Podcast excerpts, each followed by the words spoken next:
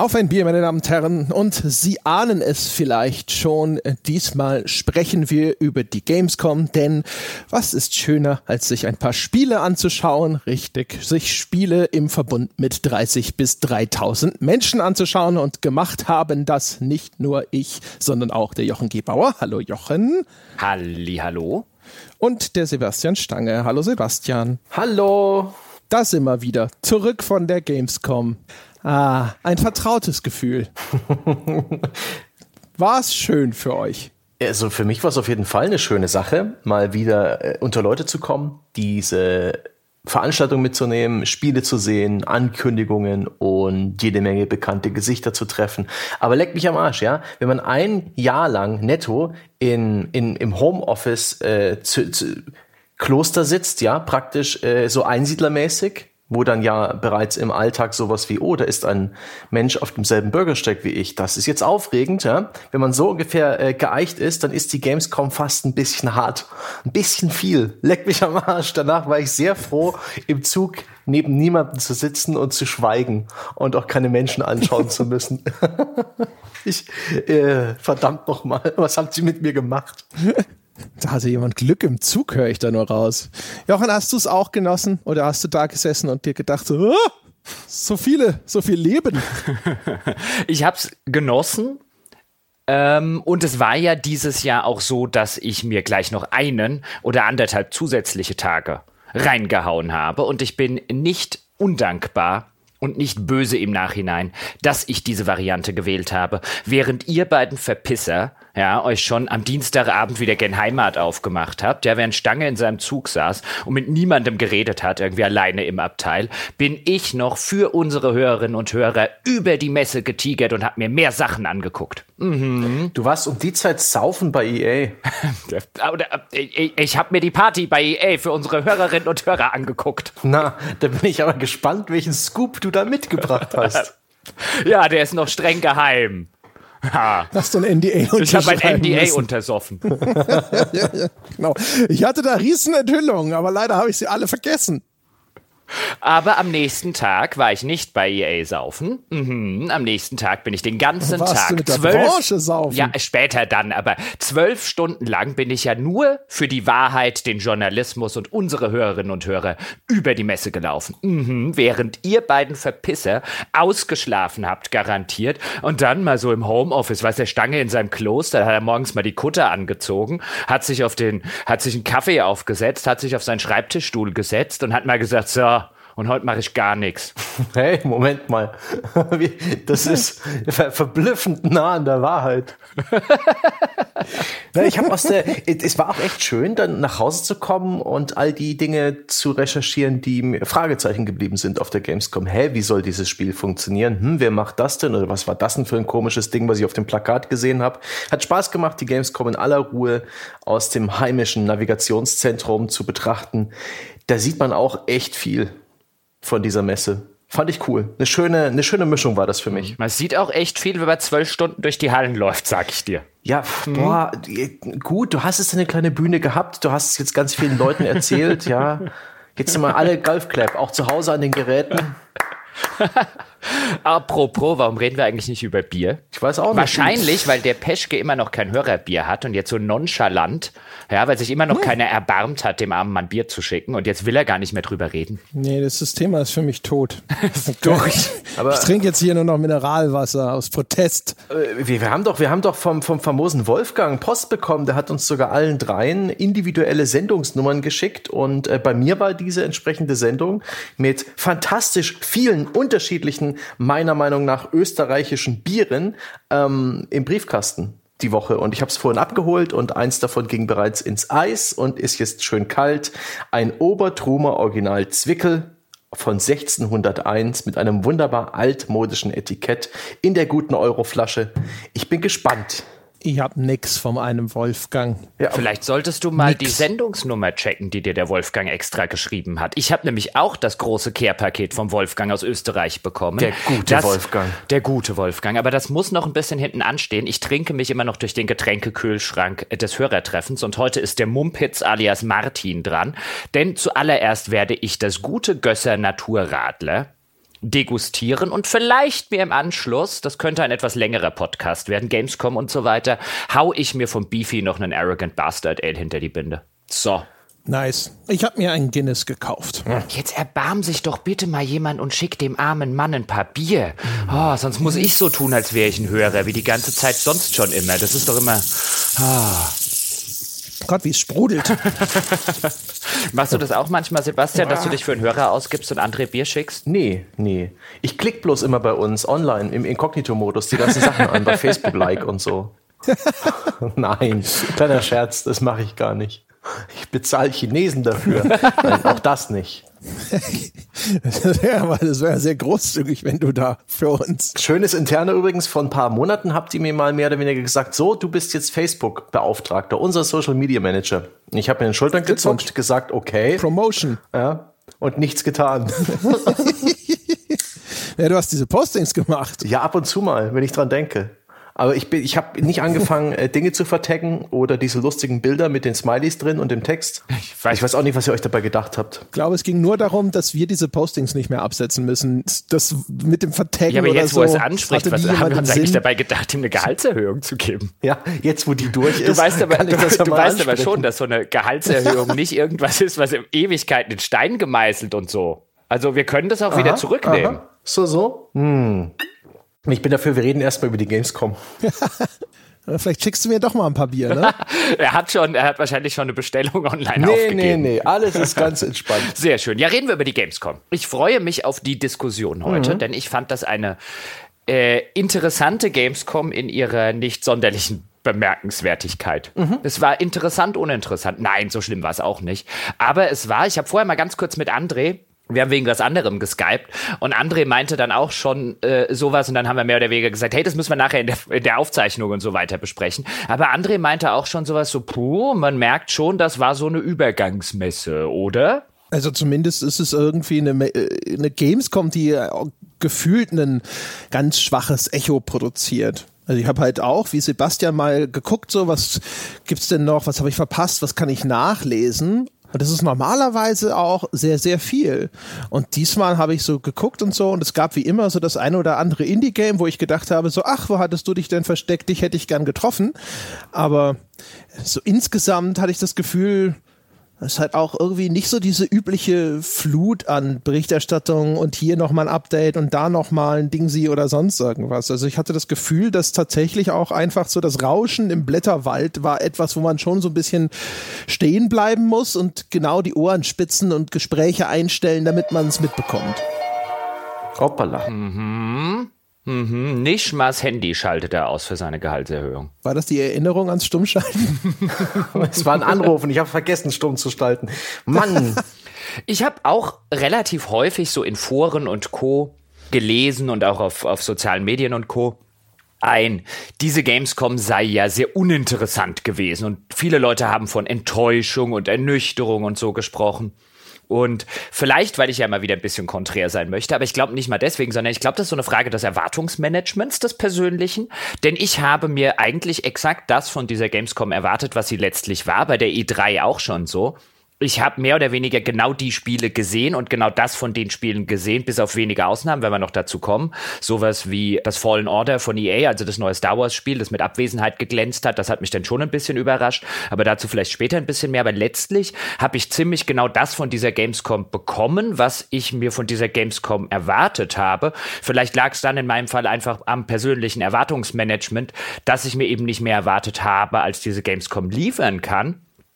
Weil wir haben ja auch schon zur E3 damals gesagt in den entsprechenden Folgen, das ist voll das Übergangsjahr, bevor eben die neuen Konsolen rauskommen. Ähm, wenig Neuankündigungen. Man hat das zum Beispiel auch bei Sony gemerkt. Am Sony-Stand waren die längsten Schlangen dieses Jahr zum Beispiel bei Spielen, die gar nichts mit Sony zu tun haben. Also die längste Schlange mit die längste Schlange der Welt war bei dem neuen Call of Duty, dann das Final Fantasy Remake. Final Fantasy VII Remake war, war am Stand von Sony spielbar. Das hatte lange Schlangen. Von Sony natürlich die Präsentation von Death Stranding. Darüber werden wir auch reden. Aber ansonsten hatte Sony nicht viel auf der Messe dabei. Ein paar kleinere Sachen. Auch darüber wird zu reden sein. Aber daran hat man schon echt erkannt, dass es eben das Jahr, bevor die neuen Konsolen dann tatsächlich offiziell angekündigt werden und sehr wahrscheinlich nächstes Jahr im Herbst erscheinen, hier ist dieses Jahr, hier gibt's nicht so viel zu sehen wie sonst vielleicht.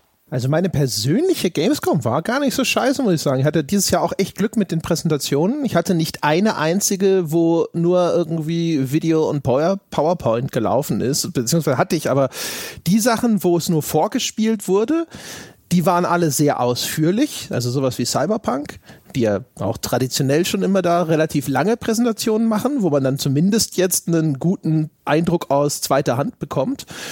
Und dann hatte ich auch eine Reihe, wo ich dann selber spielen konnte. Also das war sogar dieses Jahr tatsächlich auch so ein Fall, wo ich gedacht habe, so, oh, vielleicht hätte ich doch auch einen, noch einen Tag länger bleiben sollen. Es war alles auch irgendwie nett und unkompliziert. Also ich hatte eigentlich eine gute Gamescom. Also zum, zum, zum, äh, nur, nur zur Klarstellung, ich wollte nicht sagen, dass ich keine, keine angenehme Gamescom hatte oder dass ich nichts Interessantes gesehen habe. Mir ging es ganz ähnlich wie dir und ich war jetzt deswegen eingangs auch gesagt, nicht irgendwie böse, dass ich mir einen zusätzlichen Tag gemacht habe. Im Gegenteil, ihr habt den letztlich, der war zwar anstrengend und am Ende, wenn man dann so auf die Schrittzähler-App des Handys guckt, denkt man, um Gottes Willen, wie weit bin ich denn heute gelaufen? Und dann tun einem die Füße weh und die Knie weh und so weiter und so fort. Aber ich du weiß echt nicht. denken, oh Gott, ich habe eine Schrittzähler-App laufen. Jetzt ein kleiner Humble Brag mal wieder, ne? So ein bisschen Angeberei als Jammern verkleidet. Nein, das war einfach, ich habe Oh, Stange. Alles gut. Ja, komm mal klar mit deinem Bauch. Auf Facebook, da, ja. da tauschen sie sich auch alle aus mit ihren Schrittzählern. Oh, guck mal, 13.000 Schritte. Ja, ich hatte 31.000. Mhm. Ja, so, und jetzt über, hier. Die,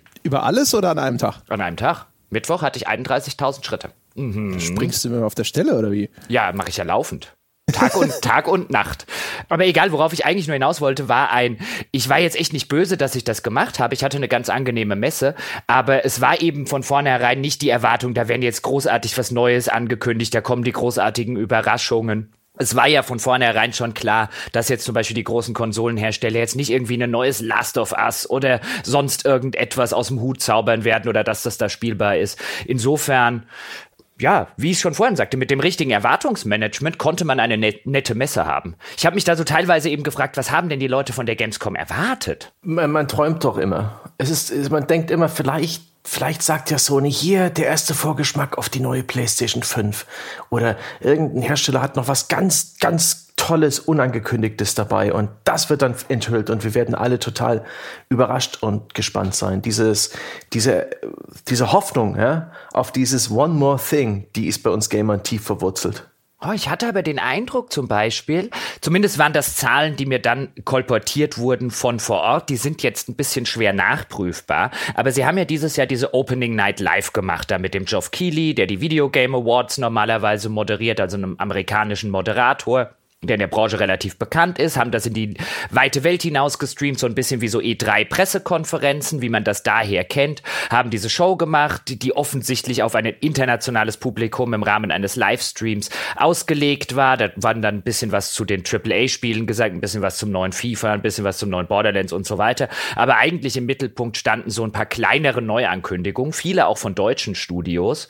Und ich habe von vielen Leuten gehört, also so die offizielle Verlautbarung war, dass die im Schnitt so 300 bis 500.000 Leute auf dem Stream gehabt hätten. Und in der Hinsicht war es dann wahrscheinlich als Messe und als Versuch, zumindest was die Aufmerksamkeit international angeht, schon gar nicht so scheiße. Ja, hat sich meiner Meinung nach auch etabliert das so als zweiter ja, Leuchtturm nach der E3 im Jahr. Auf der Gamescom gibt's auch noch was Neues. Ich denke, das ist inzwischen auch Leuten klar, die in, in einem amerikanischen Kontinent, Australien oder in Asien sitzen. Die haben das genauso wie wir jetzt eine Tokyo Game Show, zumindest wenn wir uns für japanische Spiele interessieren, auf dem Radar haben. Da lohnt es sich ein bisschen zu gucken im Netz. Also wenn sie 300.000 live gehabt hätten, das wäre durchaus beachtlich, hätte ich mal gesagt. Ich hatte das nur gesehen, ich habe es mhm. im Nachgang bei der GameStar auf YouTube geschaut. Mhm. Da hatte es um die 300.000 Aufrufe. Das ist für YouTube natürlich jetzt nicht so die Waffe. Nee, aber ich sag jetzt mal das war dann halt auch bei der GameStar Live wird das deutsche Publikum gewesen sein. Also wenn du das alles zusammennimmst, ich könnte mir schon vorstellen, dass die dort von offizieller Stelle zumindest kolportierte Zahl international insgesamt schon hinkommen kann. Wie gesagt, das war das, was man mir dort gesagt hat. Und deswegen habe ich gesagt, es ist im Nachhinein schwer, na, schwer nachprüfbar. Wie viel hatte die GameStar live? Wie viel hatte das andere Magazin live? Wie viel hatte Magazin Y live? Wie viel hatte irgendein YouTuber zum Beispiel, irgendwelche Influencer, die das auch selber gestreamt haben, wie so bei E3 Pressekonferenzen live? Wie viel waren auf dem Live? Ähm, äh, auf dem offiziellen äh, Kanal, wie viele haben das bei Twitch live gestreamt und so weiter und angeguckt. Ich glaube, das kann man heute nicht mehr wirklich nachvollziehen. Ich könnte mir aber vorstellen, dass die dass die Zahl durchaus hinhaut. Und ich habe vor allen Dingen von vielen Leuten dann auf der Messe eben, das ist übrigens der Grund, warum man abends auf diese Partys geht, also außer Freibier natürlich, aber hauptsächlich um solche Dinge zu erfahren. Und viele Leute von kleineren und von größeren Publishern haben mir erzählt, dass sie mit dieser Live-Show sehr, sehr zufrieden gewesen seien. Das sei ein, die haben das alle gesehen so als einen wie sie es genannt haben, so einen Proof of Concept. Also die wollten alle wissen, klappt das? Kriegen wir das unfallfrei auf einer Gamescom hin? Ja, da spielte bei vielen, hörte man dann sowas, es ist Gott sei Dank nicht ausgegangen wie der Deutsche Computerspielpreis. Also kriegt man das hin, ohne sich dafür schämen zu müssen? Funktioniert das mit dem Livestream äh, überall und so weiter und so fort? Und interessiert das ein paar Leute? Und als dieses Proof of Concept haben die alle gesagt, das hat richtig gut funktioniert. Und jetzt könnte es sein, dass nächstes Jahr vielleicht auch der ein oder andere größere ein, einen Reveal drin hat, weil das hat man auch häufig so zwischen den Zeilen gehört, war halt, weil ich dann so gesagt habe, ein Jahr ist schon relativ cool gewesen eigentlich so übergeordnet, wenn man sich überlegt, wie viele Leute das geguckt haben anscheinend, welche Aufmerksamkeit das ausgelöst hat. Aber ähm, im Großen und Ganzen war es jetzt halt quasi so eine 1B-Show, was die Spiele angegangen ist. Und ich habe von vielen Leuten gehört, ein Jahr dass man sehr zurückhaltend gewesen sei, welches Material und Enthüllungen man da eben in dieser Show platziert, weil man eben nicht gewusst hat, wird das ein Autounfall und interessiert das jemanden. Und jetzt, da das Proof of Concept funktioniert habe, könne es durchaus sein, dass da in den nächsten Jahren mehr zu erwarten sei. Das ist eine plausible äh, Theorie, die das nächste Jahr bietet ja dann auch mit den Konsolen, die dann wohl äh, Ende des Jahres kommen, mit der Gamescom 2020 einen tollen Zeitpunkt, noch mal ein bisschen Hype zu generieren, noch ein paar Sachen anzukündigen. Also ja, hoffentlich klappt's dann auch so. Würde mich freuen. Naja. Also ich finde die, also wie gesagt, ja, das ist sicherlich alles sehr slick und äh, professionell durchproduziert. Ich habe mal reingeschaut. Ich finde diese Opening Light Live ist finde ich beschissen. Ich kann das nicht schauen. Ich hasse das. Das ist so ein ein dummes äh, Gesülze. Das ist wirklich. Da schaue ich ja lieber der Preis ist heiß oder sowas. Ähm, aber ich kann natürlich verstehen, dass sich das aus Anbietersicht ganz anders darstellt. Und ja, mal gucken. Es wird sich halt dann rausstellen müssen, ist das ein Problem, dass es noch nicht bewährt war, dass es bei den Weltpremieren dort auch relativ erwartungsgemäß jetzt nicht irgendwie den Mega-Titel gab, der announced wurde? Oder ist es ein strukturelles Problem, weil halt alles zur E3 schon rausgeblasen wird? Und wie viele sagen sich, oh, das hebe ich mir dann auf und gehe dann lieber in diese Gamescom-Show? Die Gamescom bietet ja dann vielleicht doch irgendwie, vielleicht etabliert sie sich als die Eurojank äh, Games Convention, in der eben die, die Double-A und die Single-A-Spiele so ein bisschen eine größere Chance auf Aufmerksamkeit haben. Während einer E3 kann man ja auch nicht alles an den Start bringen. Da sind gerade mittlere und kleinere Projekte hart gefährdet, nicht genug Aufmerksamkeit zu bekommen. Und weiß nicht, die Landwirtschaftssimulatoren dieser Welt, die Strategiespiele, die, ähm, die Point-and-Click-Adventures, die solche Spiele, Aufbausimulationen, die sind dann vielleicht auf einer Gamescom besser aufgehoben und funktionieren da auch. Ich hatte auch das Gefühl, dieses Mal, auch bei der Opening Night, war die Spielerauswahl abseits von diesen Pflichtkandidaten aus dem AAA-Bereich angenehm europäisch. Und ich glaube, das hat durchaus sein Publikum, wenn die Gamescom auch zukünftig nicht gerade hier das neue Call of Duty in den Fokus setzt, sondern irgendwie den neuen Landwirtschaftssimulator. Ich glaube, das hat auf Dauer kein Publikum. Das war so ein bisschen Aha. die Diskussion, die ich mit einigen Leuten geführt habe, weil ich glaube, warum das passiert ist und warum das Aufmerksamkeit generiert ist, weil es jetzt erstmal neu war weil die Leute nicht wussten, was passieren wird. Und jetzt auch fürs erste Mal, es ist neu, es ist ein bisschen was anderes, es ist nicht E3.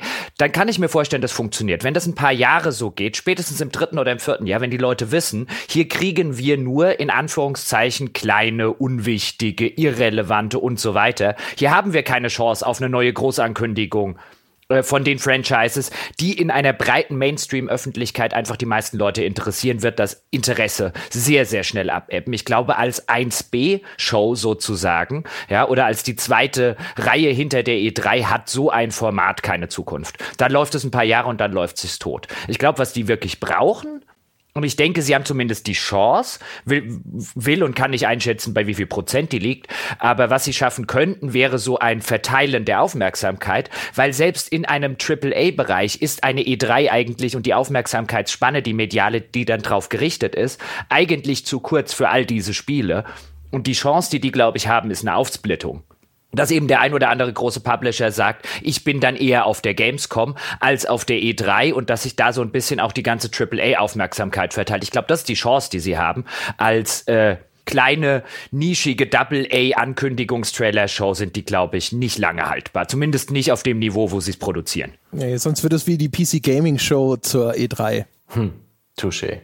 Ist vielleicht auch eine Chance für Studios, die ihre E3-Demos nicht rechtzeitig fertig bekommen. Anstatt dass sie da crunchen und bluten und irgendwas abliefern, können sie vielleicht ihrem Publisher ähm, das Zugeständnis rauswirken. Okay, dann halt ein großes Gamescom-Reveal. Ja, aber darauf kannst du natürlich als äh, Opening Night Live nicht bauen. Nee. So nach dem Motto, hoffentlich verpasst jemand seinen E3-Termin.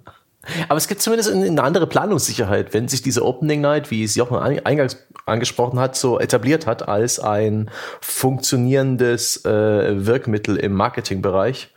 Wieso nicht? Die Frage hm. Ist ja so ein bisschen auch, ähm, das war ja anscheinend, das haben sie auf ihrer Pressekonferenz zumindest so erzählt. Gab ja vorher noch so eine richtige Pressekonferenz, ne? einfach in so einem laschen Konferenzraum, wo dann halt der Felix Falk und so gesprochen haben. Und die Idee dieser Opening Night Live war ja die digitale Reichweite der Gamescom zu erweitern, ne? dass das halt also auch jetzt online eine stärkere Präsenz hat, damit zum Beispiel auch Spieler in den USA stärker Notiz davon nehmen, was auf der Gamescom passiert. Und da frage ich mich halt, so eine Veranstaltung, die dann bei uns, das ging los um 20 Uhr bei uns, ne? Mhm. Ja. Und das heißt also, das läuft dann in den USA wann? Das ist doch dann wochentags irgendwann Mittag, Nachmittag. Je, wahrscheinlich ja, ab, je nachdem. Sechs Stunden Ostküste bis hin zu neun bis zehn Stunden ja. Westküste, je nach, je nach Zeit. Also elf bis 14 also Uhr. zurück aber, oder? Also zurück, genau. Also genau, minus also 6 14 Uhr, 11 mhm. Uhr sowas. Also das heißt ja, das sind ja noch nicht mal die Schulkinder wieder zu Hause. Nee, aber wir wissen das ja, die gucken das ja im Unterricht Eben mit ihren Smartphones. So ist es doch mit dieser Digitalisierung. Also ich frage mich halt, ne, wenn das so ein bisschen der Fokus ist, man müsste mal wahrscheinlich überlegen, wann müsste die denn laufen, zu welcher Uhrzeit? Ich glaube, die Live-Audience ist denen auch, ich glaube, die ist denen auch auf der E3 egal. Also ich meine, E3 Los Angeles Time ist so international echt eine schlechte Zeit. Also ich meine, dann hast du die US-Audience, aber halt auch die Westküsten-Audience, aber ganz Europa ist scheiße, halb Asien ist Mist und so weiter. Ähm, und da stört das seit Jahren auch niemand. Eben und bei. Äh nee, aber weil du vorhin sagtest, also deine Zahlen für die Live-Audience waren mhm. ja dann ziemlich krass. Wenn wirklich 300.000 Live-Zuschauer da sind, ist es krass. Die Zahlen von den nachträglichen Abrufen, die ich gesehen habe, nicht so krass. Okay, weil also tat, also 300.000 Live-Zuschauer auf die ganze Welt verteilt um die Uhrzeit kann ich mir kann ich mir durchaus vorstellen. Wie gesagt, das ist echt schwer, das nachzuprüfen, aber vorstellbar halte ich das würde jede Prognose, die ich abgegeben hätte, weit übertreffen. Naja, ich schaue hier gerade mal äh, auf so eine Analyseseite, die hatten einen Peak von 65.000 am Dienstag. Aber vielleicht waren es in Summe jetzt 300.000 verschiedene User, die zwischendurch reingeschaut haben. Aber gleichzeitig äh, ja. 65.000. Ja, wer, wer hatte denn den Peak? Der Gamescom Twitch-Kanal. Okay, ja, siehst du, aber da, also ich meine, das ist schon mal, also das ist dann nur ist der. Ordentlich. Genau, aber jeder, der, weißt du, wenn du, wenn die, wenn du jetzt halt anfängst, das Ganze, weißt du, dann packst du die Game Studies live gestreamt halt nur in Deutschland, wird wahrscheinlich in Deutschland noch einen oder anderen gegeben haben, dann wahrscheinlich sehr viele internationale Leute, mhm. die auf Twitch unterwegs sind, die halt mal ihr normales Programm vielleicht kurz unterbrochen haben oder das gestreamt und ihre, ihrem Publikum. Ich kann mir schon vorstellen, dass sich das auf 300.000 letzter, kann mir auch vorstellen, dass es weniger ist. Das ist die ungewöhnlichste Kurve, die ich je gesehen habe. Da ist der Peak am Ende der Sendung. ah, kam da Stranding. Videos ja. Kojima. Das ist ja fast für eine Live-Show sogar normal. Also, keine Ahnung, gut, das ist vielleicht nur wieder meine verquere UFC-Sicht und so, aber bei sowas wie ähm, ne, äh, Sport oder sowas, äh, also zumindest bei MMA, wo dann die besten Kämpfer am Schluss kommen, ist, der, ist die Kurve auch immer so. Schön. Ach Gott, die Gamescom. Mhm. Da haben sie alle den Circle Jerk zwischen Hideo Kojima und Geoff Keighley haben sie sich angeguckt. Das war immer noch, also das war so hochnotpeinlich. Ah, auch jetzt im Nachhinein. Wir hatten ja da für unsere Bäcker hatten wir so, einen, so eine, so eine Ad-Hoc-Analyse, der Sebastian und ich. Wir waren ja mhm. live bei dieser Show vor Ort waren einer der tausend Leute, die im Publikum saßen und zehn äh, Euro für die Karte ausgegeben haben. Und äh, ja, es war jetzt, also äh, inhaltlich fand ich es jetzt nicht sonderlich berauschend, aber am Ende halt, weißt du, du hast dann diese ganzen, diesen ganzen Hype um Hideo Kojima, also der Erfinder von Metal Gear Solid, der jetzt äh, wegen seinem neuen Spiel Death Stranding auf die Bühne gekommen ist und dann auch ein bisschen oder einiges sogar aus Death Stranding präsentiert hat. Auch darüber werden wir wahrscheinlich noch mal genauer reden müssen. was es da jetzt zu diesem Spiel zu sehen gab. Und halt das Publikum, das natürlich aus entsprechenden, jetzt gar nicht im negativen Sinne, aber aus Nerds bestand, die dann halt äh, äh, ausgeflippt sind, als Kojima auf die Bühne kam. Und dann zusammen mit dem Moderator ähm, haben sie dann aber eine relativ lange, gefühlt zumindest, Sequenz gehabt, wo halt ähm, sich Moderator und Kojima so gegenseitig gefeiert haben. Ha, der Moderator, also der Geoff Keighley, der hat ja eine Cameo-Appearance. Und hier sind Fotos, wie ich bei Kojima Productions gewesen bin und sie mit mir die Motion Capturing Aufnahmen gemacht haben und all sowas. Und ich saß dann halt da und dachte so ein, boah, nee, ernsthaft? Das ist echt sehr peinlich gewesen. Sehr peinlich. Hm. Dafür habe ich zehn. Also das, weißt du, das ist so ein, wenn mich am Ende die Trailer enttäuschen und Co. alles, alles nicht so schlimm, ja. Aber das ist sofort ein Punkt, wo ich sagen würde, gib mir sofort meine zehn Euro zurück. Ich ohnehin jetzt da zehn Euro zu zahlen für etwas, was man im Internet besser schauen kann, gratis. Ja, mein Gott, es ist halt das Gefühl, dabei zu sein. Und wenn der Kojima vorbeikommt und man hat ihn mal in echt gesehen, die Leute haben sich euch gefreut, die haben auf ihren Handys mitgefilmt und so, kann man vielleicht auch machen. Ja, aber ich, ich, ich, bislang hätte ich ja auch jedes Mal gesagt, dass Hideo Kojima, egal bei welcher Pressekonferenz, egal in welchem Interview, egal wo er auftritt, einfach wie so ein absolut grundsympathischer Mensch wirkt. Und Geoff Keighley, der Moderator, hat es echt geschafft, dass mir einen Abend lang Hideo Kojima unsympathisch wurde. Das nehme ich Geoff Keighley echt übel. Okay. Mhm, aber mit, die, mit seiner, der hat halt so eine geleckte, schleimige, schmierige ja, Art und Weise. Und ja, nee, eben nicht. Das ist so der, weißt du, irgendwie an seinem, von seinem Schleim ist was an dem armen Kojima hängen geblieben. Das war doof. Ich sag ja, ich nehme Geoff Keighley übel, dass er Geoff Keighley ist. ist bestimmt ein, ein Profi in seinem Feld. Amerikanische Moderation funktioniert halt auch so, wie er das macht in vielen Fällen. Aber ich kann das nicht ertragen. Also normalerweise, ich, ich sehe schon deinen, deinen Punkt. Das ist halt, der ist mir halt zu glatt, um sozusagen an irgendeiner Stelle sagen zu können, hier kriege ich irgendwie einen, einen Halt für irgendeinen Kritikpunkt. Da, da, da ist er mir halt wirklich zu glatt. Das ist halt eher so in Richtung ein, wenn der irgendwie was mit Leuten dann wie einen Kojima oder so, den ich eigentlich gut leiden kann, aber halt diese diese Art, mit dem er dann äh, mit denen, denen die dann ein Gespräch führen, die ist halt so unangenehm und so falsch und so fake und so pseudo und, und gespielt kumpelhaft und so weiter, dass halt sozusagen von der Abneigung, die ich dann gegen Kili in der Situation habe, auch ein bisschen was an der armen anderen Sau hängen bleibt. Ja. Das ist halt wie, äh, als würdest du so Zahnpasta-Werbung schauen, finde ich immer. so. Damit Jetzt. sie auch morgen noch kraftvoll zubeißen können. Ja, äh, das, weißt du, finde auch, dass er einen Doktortitel behauptet, den er nicht hat. Ich bin Dr. Mhm. Keely und ich empfehle Ihnen. Ja, ich bin du? Dr. Spielspaß. Ja, genau. Wir vom Keely-Institut haben den Spielspaß von 30 AAA-Spielen gemessen. Ja. Und wir empfehlen Spiele von Electronic Arts. Genau. Finden auch so, weißt du, auch so, so Pseudo-Interviews auf der Straße. Welches dieser Spiele würden Sie denn mit nach Hause nehmen wollen? Schmeckt es besser?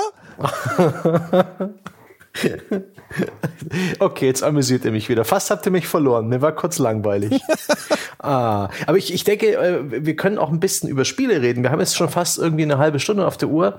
Und, ne? Ja. Ich will ja nicht das Triggerwort sagen, aber wir können aber langsam zur Sache kommen. Wir könnten zu einzelnen Spielen, wir könnten zu unseren Spieleindrücken, zu, zum Beispiel mhm. zu, zu dem, was wir halt an Mehrwert aus der ganzen Sache rausgeholt haben. Diese Präsentation, die hat sich jedermann im Internet angeschaut und kann sie auch da noch anschauen. Wir, ne?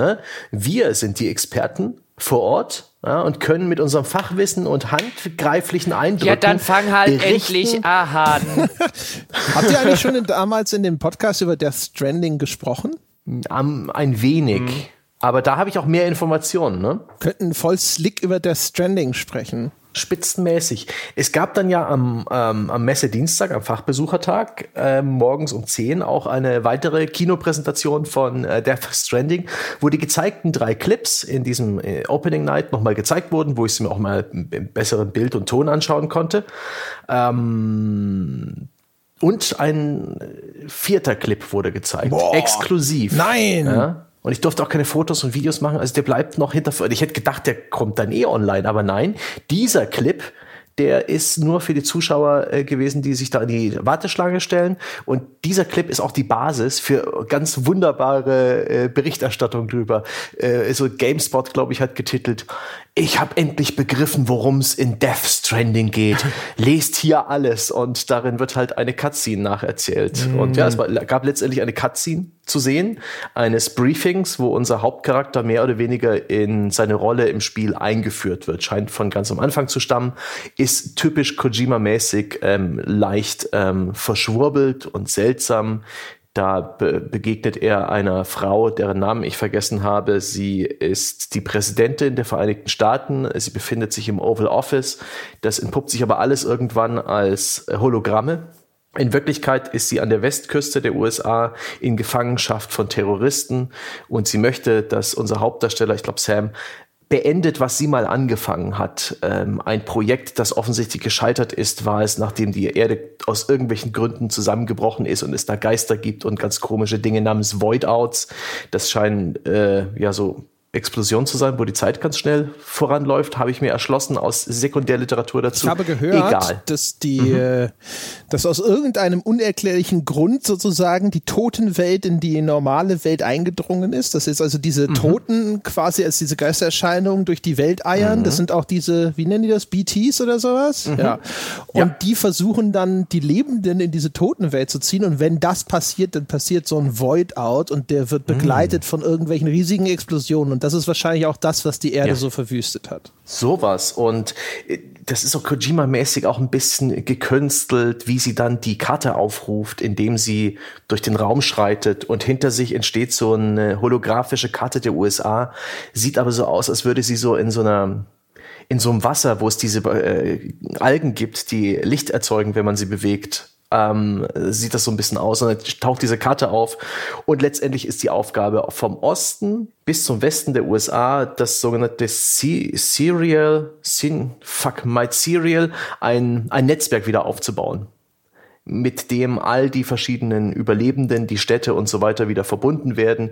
Was in diesem Gameplay-Trailer zu sehen war, diese Halskette, die schwerelos ist, das ist letztendlich sein Schlüssel für dieses Serial-Netzwerk, mit dem er sozusagen neue Nodes erstellen kann. Und es ist letztlich die Progression des Spiels, halt Netzwerkknoten zu eröffnen, ähm, Parteien, die keine Lust haben auf diese United Cities of America, auf diese UCA-Organisation, die zu überzeugen, äh, ihre Aufträge zu erfüllen und sich so. Ich glaube, wir müssen mal einen ganz weiten Schritt zurückgehen und erstmal ja. konstatieren, das neue Spiel von Hideo Kojima, Death Stranding, das im November dieses Jahres erscheinen soll. Mhm. Niemand auf der ganzen Welt, möglicherweise nicht einmal Hideo Kojima selbst, weiß, was das für ein Spiel ist. Ja. Und er hat, ähm, und das, man ganz das noch Schlimmere ist ja, ja eigentlich, es hat den Anschein, als wäre es ein Spiel, in dem du echt nur von A nach B läufst und diese ja. Knotenpunkte ja. aktivierst. Genau, ich, ja. ich wollte ganz kurz, bevor Sebastian jetzt weiterreitet, nicht weil das mhm. uninteressant ist, sondern einfach nur, weil ich glaube, ein paar Leute sitzen verwirrt vor dem heimischen mhm. Mikrofon und wundern sich gerade, wovon reden die eigentlich? Warum sagen die nicht mal, ist das ein Shooter, ein Adventure, ein Rollenspiel? Sag mir doch mal, was das ist. Ja, und wir wissen es nicht. Niemand weiß es. Mhm. Das ist der Punkt. Und ich glaube, auch Kojima hat, trollt gerade alle. Da hat Kojima auch wieder bei der, äh, bei seiner kurzen Rede, die er gehalten hat, vor dieser Kinopräsentation Edition die Kojima-Verteidigung benutzt namens Es ist ein völlig neues Spiel. Also was gab es vorher noch nicht. Ich wünsche mir, dass ihr es spielt, denn nur dann habt ihr eine Chance, es zu verstehen. Also dann werdet ihr es verstehen. Ich kann es euch nicht erklären. Er hat ja außerdem gesagt, das, das richtige Gameplay erst auf der Tokyo Game Show. Mhm. Ja?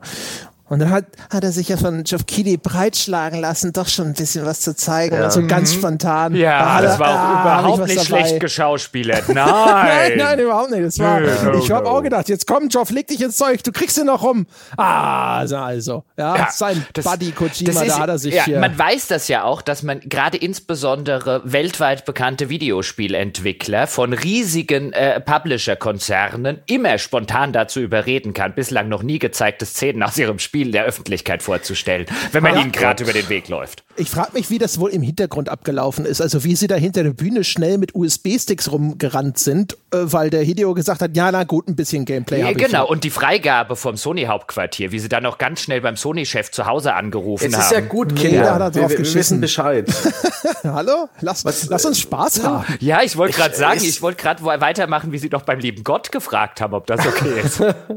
ja, das rote oh, Telefon. Mist der, dieser Weg ist doch längst ausgetreten. Ich finde das trotzdem alles sehr spannend, denn ähm, auch wenn das Gameplay bis jetzt so aussieht, als wäre vor allen Dingen Bewegung durch eine Ödnis halt Klettern, Stapfen, äh, sowas wie Inventarmanagement und ein bisschen Survival ein Kernfokus des Spiels und vielleicht auch ein bisschen Kampf und Stealth und das sieht alles vielleicht auch ein bisschen trist aus bis jetzt und abwechslungsarm, so schätze ich doch all die irren, komplett bescheuerten Ideen. Die Tatsache, dass da diese vermeintliche Präsidentin der Vereinigten Staaten mit uns spricht als Hologramm, weil sie eigentlich gerade in Gefangenschaft ist, aber die ähm, ihre ja ihre Gegner, die sie da eingefangen haben, erlauben ihr, über dieses Holographie-Netzwerk zu kommunizieren, was so bescheuert ist. Ähm, und dann auch noch in einem virtuellen äh, weißen Haus. Und dieser Guillermo del Toro, dieser Deathman-Charakter rennt da auch noch rum, was einfach nur angenehm bizarr ist. Dann hat man noch Babys von hirntoten Frauen, die äh, in dieser Welt als Geistdetektoren benutzt werden und zwar so ein bisschen wie, naja, wie eine Maschine. Die werden nicht menschlich genommen, da wird unser Charakter in einer Zwischensequenz auch daran erinnert, hier, bau keine Beziehung zu diesem Baby auf, ne? die halten meistens kein Jahr durch, dann brauchst du ein neues. Ne? Die sind Ausrüstung, das ist für uns alles auch noch ein bisschen neu. Die Tatsache, dass er eben dein Hauptcharakter so eine Art Brutkasten an der Brust hat, in dem ein kleines Baby drin ist, das ist so angenehm bescheuert, so absolut hirnrissig und eigentlich krank, dass ich daran Interesse habe, wie unser äh, Kojima das alles zu einem schlüssigen Ganzen zusammenfügt. Zu einem schlüssigen Ganzen. zu irgendeinem Ganzen. Das ist, das ist für mich endlich mal eine Form von, wie Autorenkino. Das ist ein Autorenspiel. Ein Spiel, dem man die Handschrift seines Autors ansieht. Und das ist so selten in größeren Produktionen. Und darüber freue ich mich so sehr, auch wenn es schief geht und auch wenn es höchstwahrscheinlich stark polarisiert. Also ich fand auch, Death Stranding war wahrscheinlich mit Abstand das Interessanteste, was ich gesehen habe. Äh, auch weil man ja hinterher gesehen hat, zum Beispiel, du musst, wenn du dann in dieser Landschaft irgendwo schnell runterläufst oder so, da musst du anscheinend mit Tasten nachkorrigieren, dass du deine Balance nicht verlierst und so weiter und so fort. Und wenn du stürzt, dann fängt das Baby an zu schreien. Ich vermute, dass das dann, wenn Feinde in der Nähe sind, eventuell gefährlich ist, weil es sie dann vielleicht durch diese Geräusche anlockt.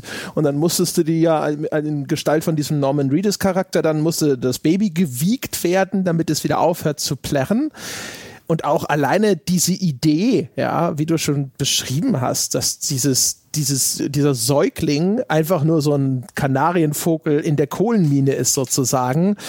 Das ist das ist schon ein bisschen ballsy. Ich fände es natürlich, er hätte wirklich Eier aus Stahl, wenn es wirklich hinter ein Spiel ist, in dem du echt nur von A nach B durch diese öde Landschaft rennst. Aber ich nehme schwer an, dass da noch andere Spielelemente hinzukommen, von denen wir einfach noch nichts oder es nicht genug ja, wissen. Ja gut, es waren ja auch schon in Trailern und so weiter Kämpfe zu sehen. Also es scheint irgendwie eine Art von Kampfmechanik und so weiter zu geben. Ich weigere mich allerdings hier an dieser Stelle, genauso wie an der, bei der Folge, die wir gemacht haben, da tiefer in irgendeine Spekulation oder so einzusteigen. Ich meine, wir reden über eine Gamescom, wir reden über eine Hype-Veranstaltung auf das ein oder andere, auf die ein oder andere Weise. Wir werden auch nachher über andere Präsentationen wie Cyberpunk und Co. reden.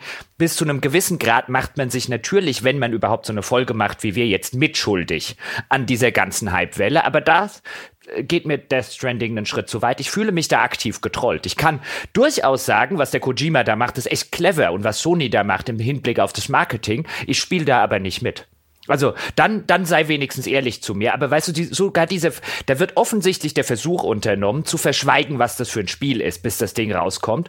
Und wo ich sage, alles klar, das ist ja eine legitime Taktik, kannst du als Hersteller gerne machen, aber dann rede ich da halt dann nicht drüber. Weißt du, wenn du bei mir nicht mit, mit, mit, ähm, mit, mit, mit ehrlichen Karten spielst, ja, und mir zumindest die Chance gibst, das zu machen, und quasi deine Taktik ist ein, ja, zerbrecht euch doch jetzt mal und redet euch mal vier Stunden den Mund drüber fusselig äh, in einer Öffentlichkeit, ja, was das überhaupt ist und so weiter und so fort, dann sag ich halt, nö, nö, ich bin nicht dein Delfin, ich hüpf nicht durch deinen Ring.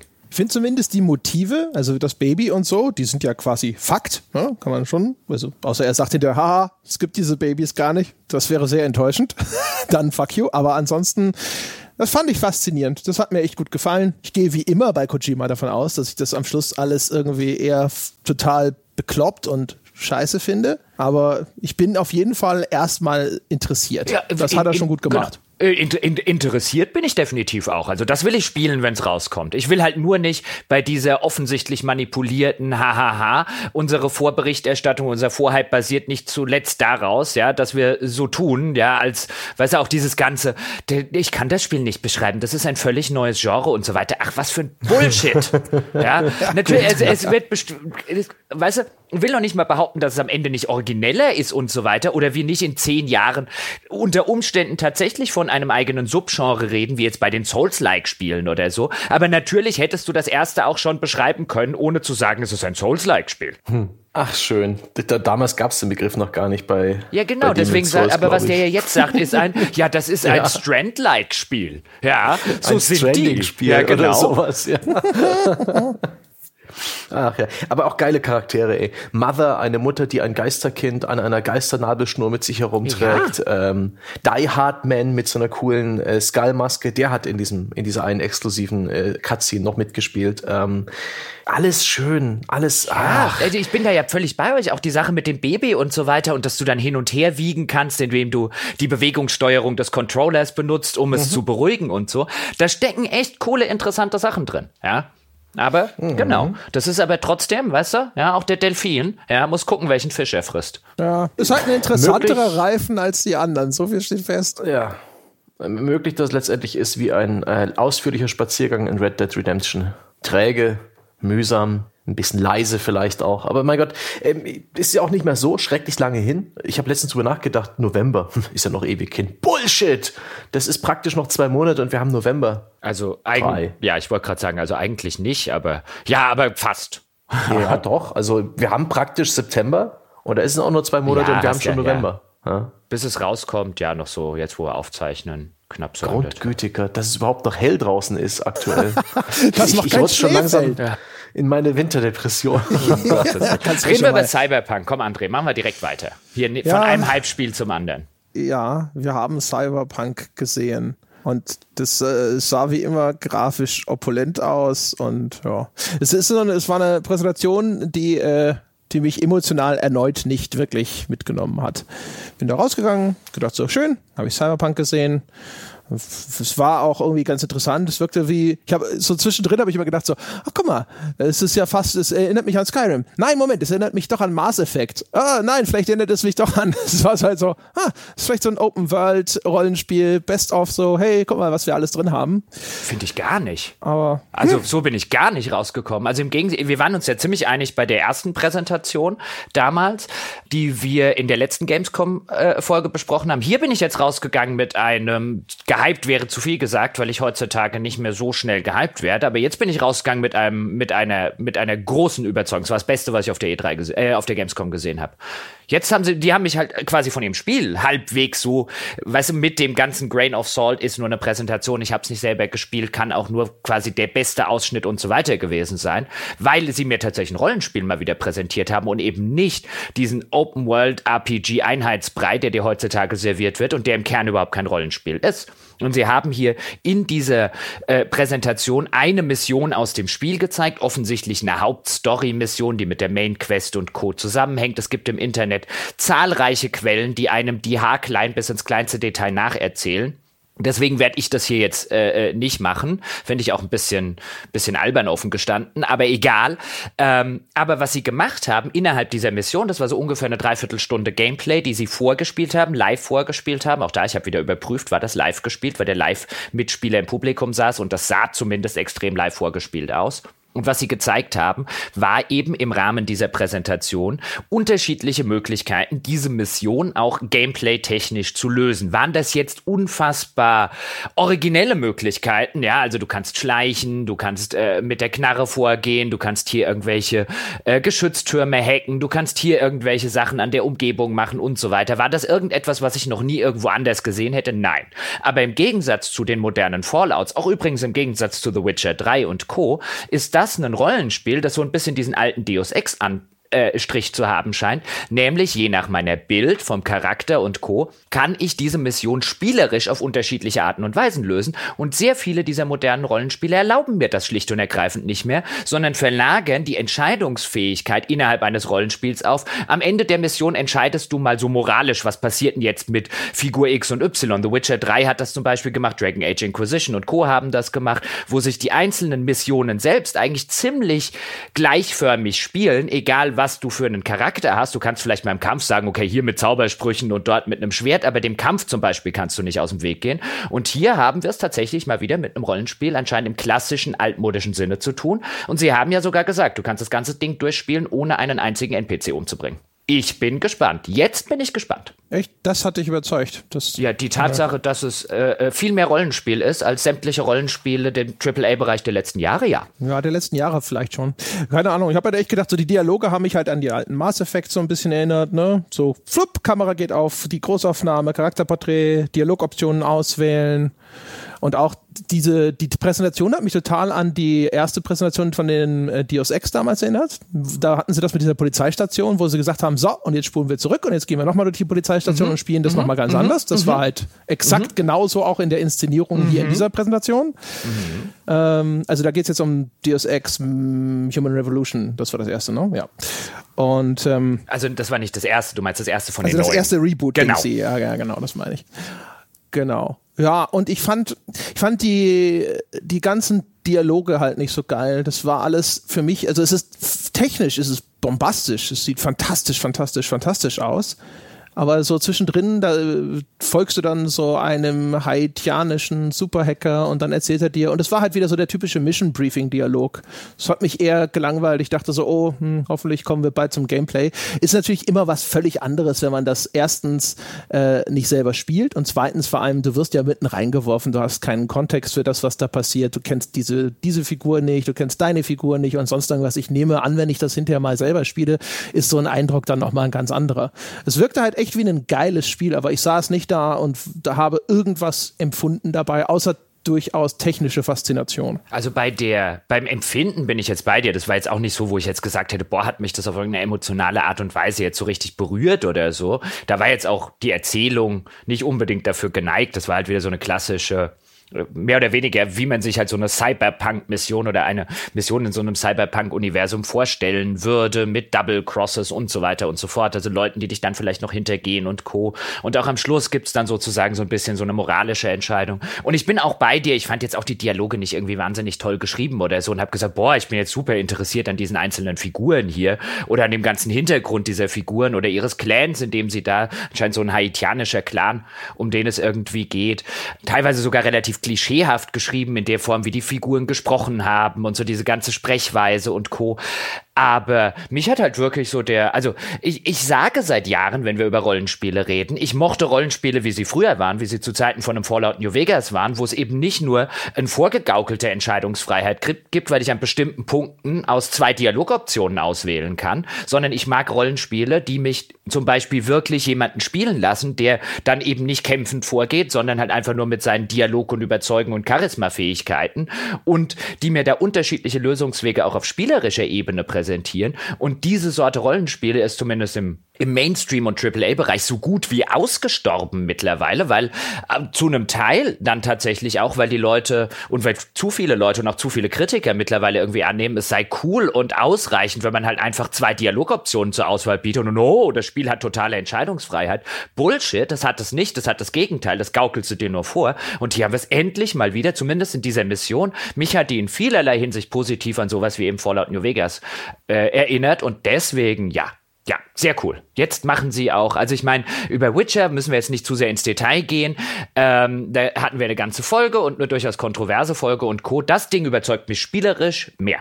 Ja, ja, wie gesagt, mhm. habe ja, ne? also ich kann schon verstehen, ne, dass du da vielleicht so ein bisschen ausgehungert bist. Ich weiß ja auch nicht. Äh, das sah halt alles, also die Kämpfe und so habe ich halt draufgeschaut. Das hat mich auch so ein bisschen an Mass Effect erinnert, wie die, das Shooter-Gameplay darin funktioniert. Jetzt war es natürlich alles First Person, was es teilweise natürlich auch imposanter macht. Das ist schon ganz geil. Aber weiß ich nicht, da alles, was ich so an Gameplay gesehen habe, wirkte jetzt halt ja, so nett, ne? aber auch so wie habe ich schon mal gespielt. Ist vielleicht länger her, aber habe ich schon mal gespielt. ist die Welt denn interessant? Mich interessiert das am meisten, ob das eine ist, auf die man auf die man Lust bekommt, äh, die man erkunden will, die ein bisschen was bietet und nicht bloß aus formelhaften, schnell wiedererkennbaren Mustern besteht. Da war just diese Demo nicht dazu geneigt, die Frage zu beantworten, okay. weil die sehr lokal eben auf letztlich, klar, du hast ein bisschen der Stadt natürlich gestartet und dann haben sie dich natürlich mit so einem, mit so einer Art Motorrad, so einem futuristischen Motorrad erstmal zum Missionsziel mhm. gefahren, damit sie auch ein bisschen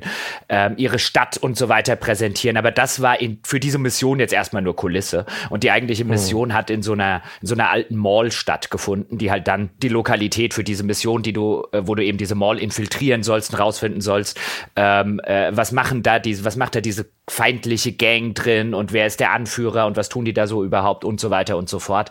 Da hat man jetzt abseits eben dieser Missionspfade wenig gesehen, außer am Anfang das wahrscheinlich durchaus gewollte. Hier, wir zeigen dir mal so im Hintergrund, während wir dran vorbeifahren, die Stadt und wir, wir, wir erwecken natürlich den Eindruck, oh, du könntest dahin, das wirst du wahrscheinlich mhm. auch alles können. Aber ob da jetzt abseits sozusagen dieser Missionspfade, wie lebendig und so weiter diese Welt dann de facto ist, das, äh, da ist aber auch, glaube ich, so eine 45-Minuten-Präsentation nicht so geneigt, Absolut. das zu tun. Also es sah ja. aber auf jeden Fall danach aus, im Sinne von einem GTA allerdings.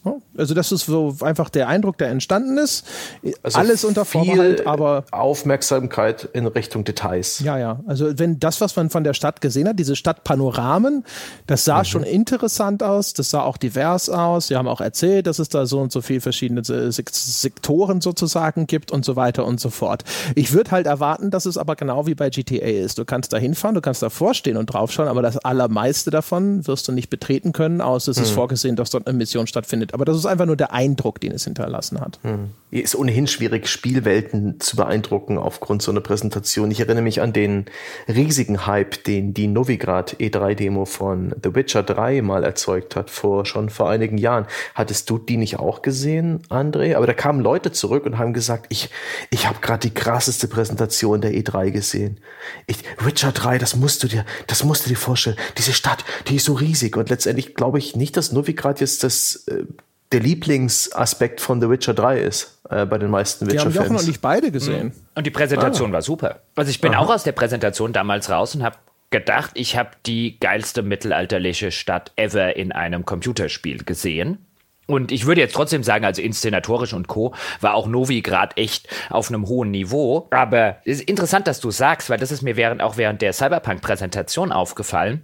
Und ich glaube, das fällt nicht unbedingt jedem äh, äh, gleich auf. Also da muss man so ein bisschen drauf achten. Und so war es auch bei der Witcher-Präsentation damals, ist, wie bewegt der Vorspieler die Figur. Und was er natürlich in Cyberpunk gemacht hat, die ganze Zeit läuft der nicht durch diese Spielwelt, wie ein Spieler durch diese Spielwelt laufen wird. Also zumindest nicht ja, wie du und ich durch diese. Stehen. Genau. Und dann ja. wird man, und er dreht sich langsam um und alles. Also das überhaupt nur nachzuspielen, dürfte jeden Spieler wahrscheinlich auch noch äh, mehrere Stunden kosten, erstmal die sozusagen den, den, den Punkt an dem Analogstick auszutarieren, wo man sich so langsam und geschmeidig umdreht und so. Das ist halt dann wie, als würdest du einen Film gucken, teilweise, was die mhm. Inszenierung angeht. Und dann wirkt das halt richtig cool, weil du hast Zeit, das Panorama zu genießen und so weiter.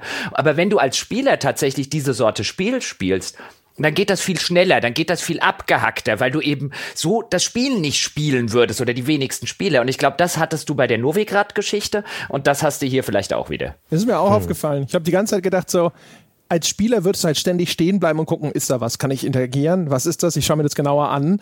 Und da musste ich auch an Witcher 3 denken und an seine Kulissenwelt, die geil ist, aber weh, du bleibst zu lange an einem Ort stehen und schaust, was da passiert, weil dann siehst du, dass das halt alles dann doch viel statischer ist oder sich viel schneller wiederholt, was da so passiert.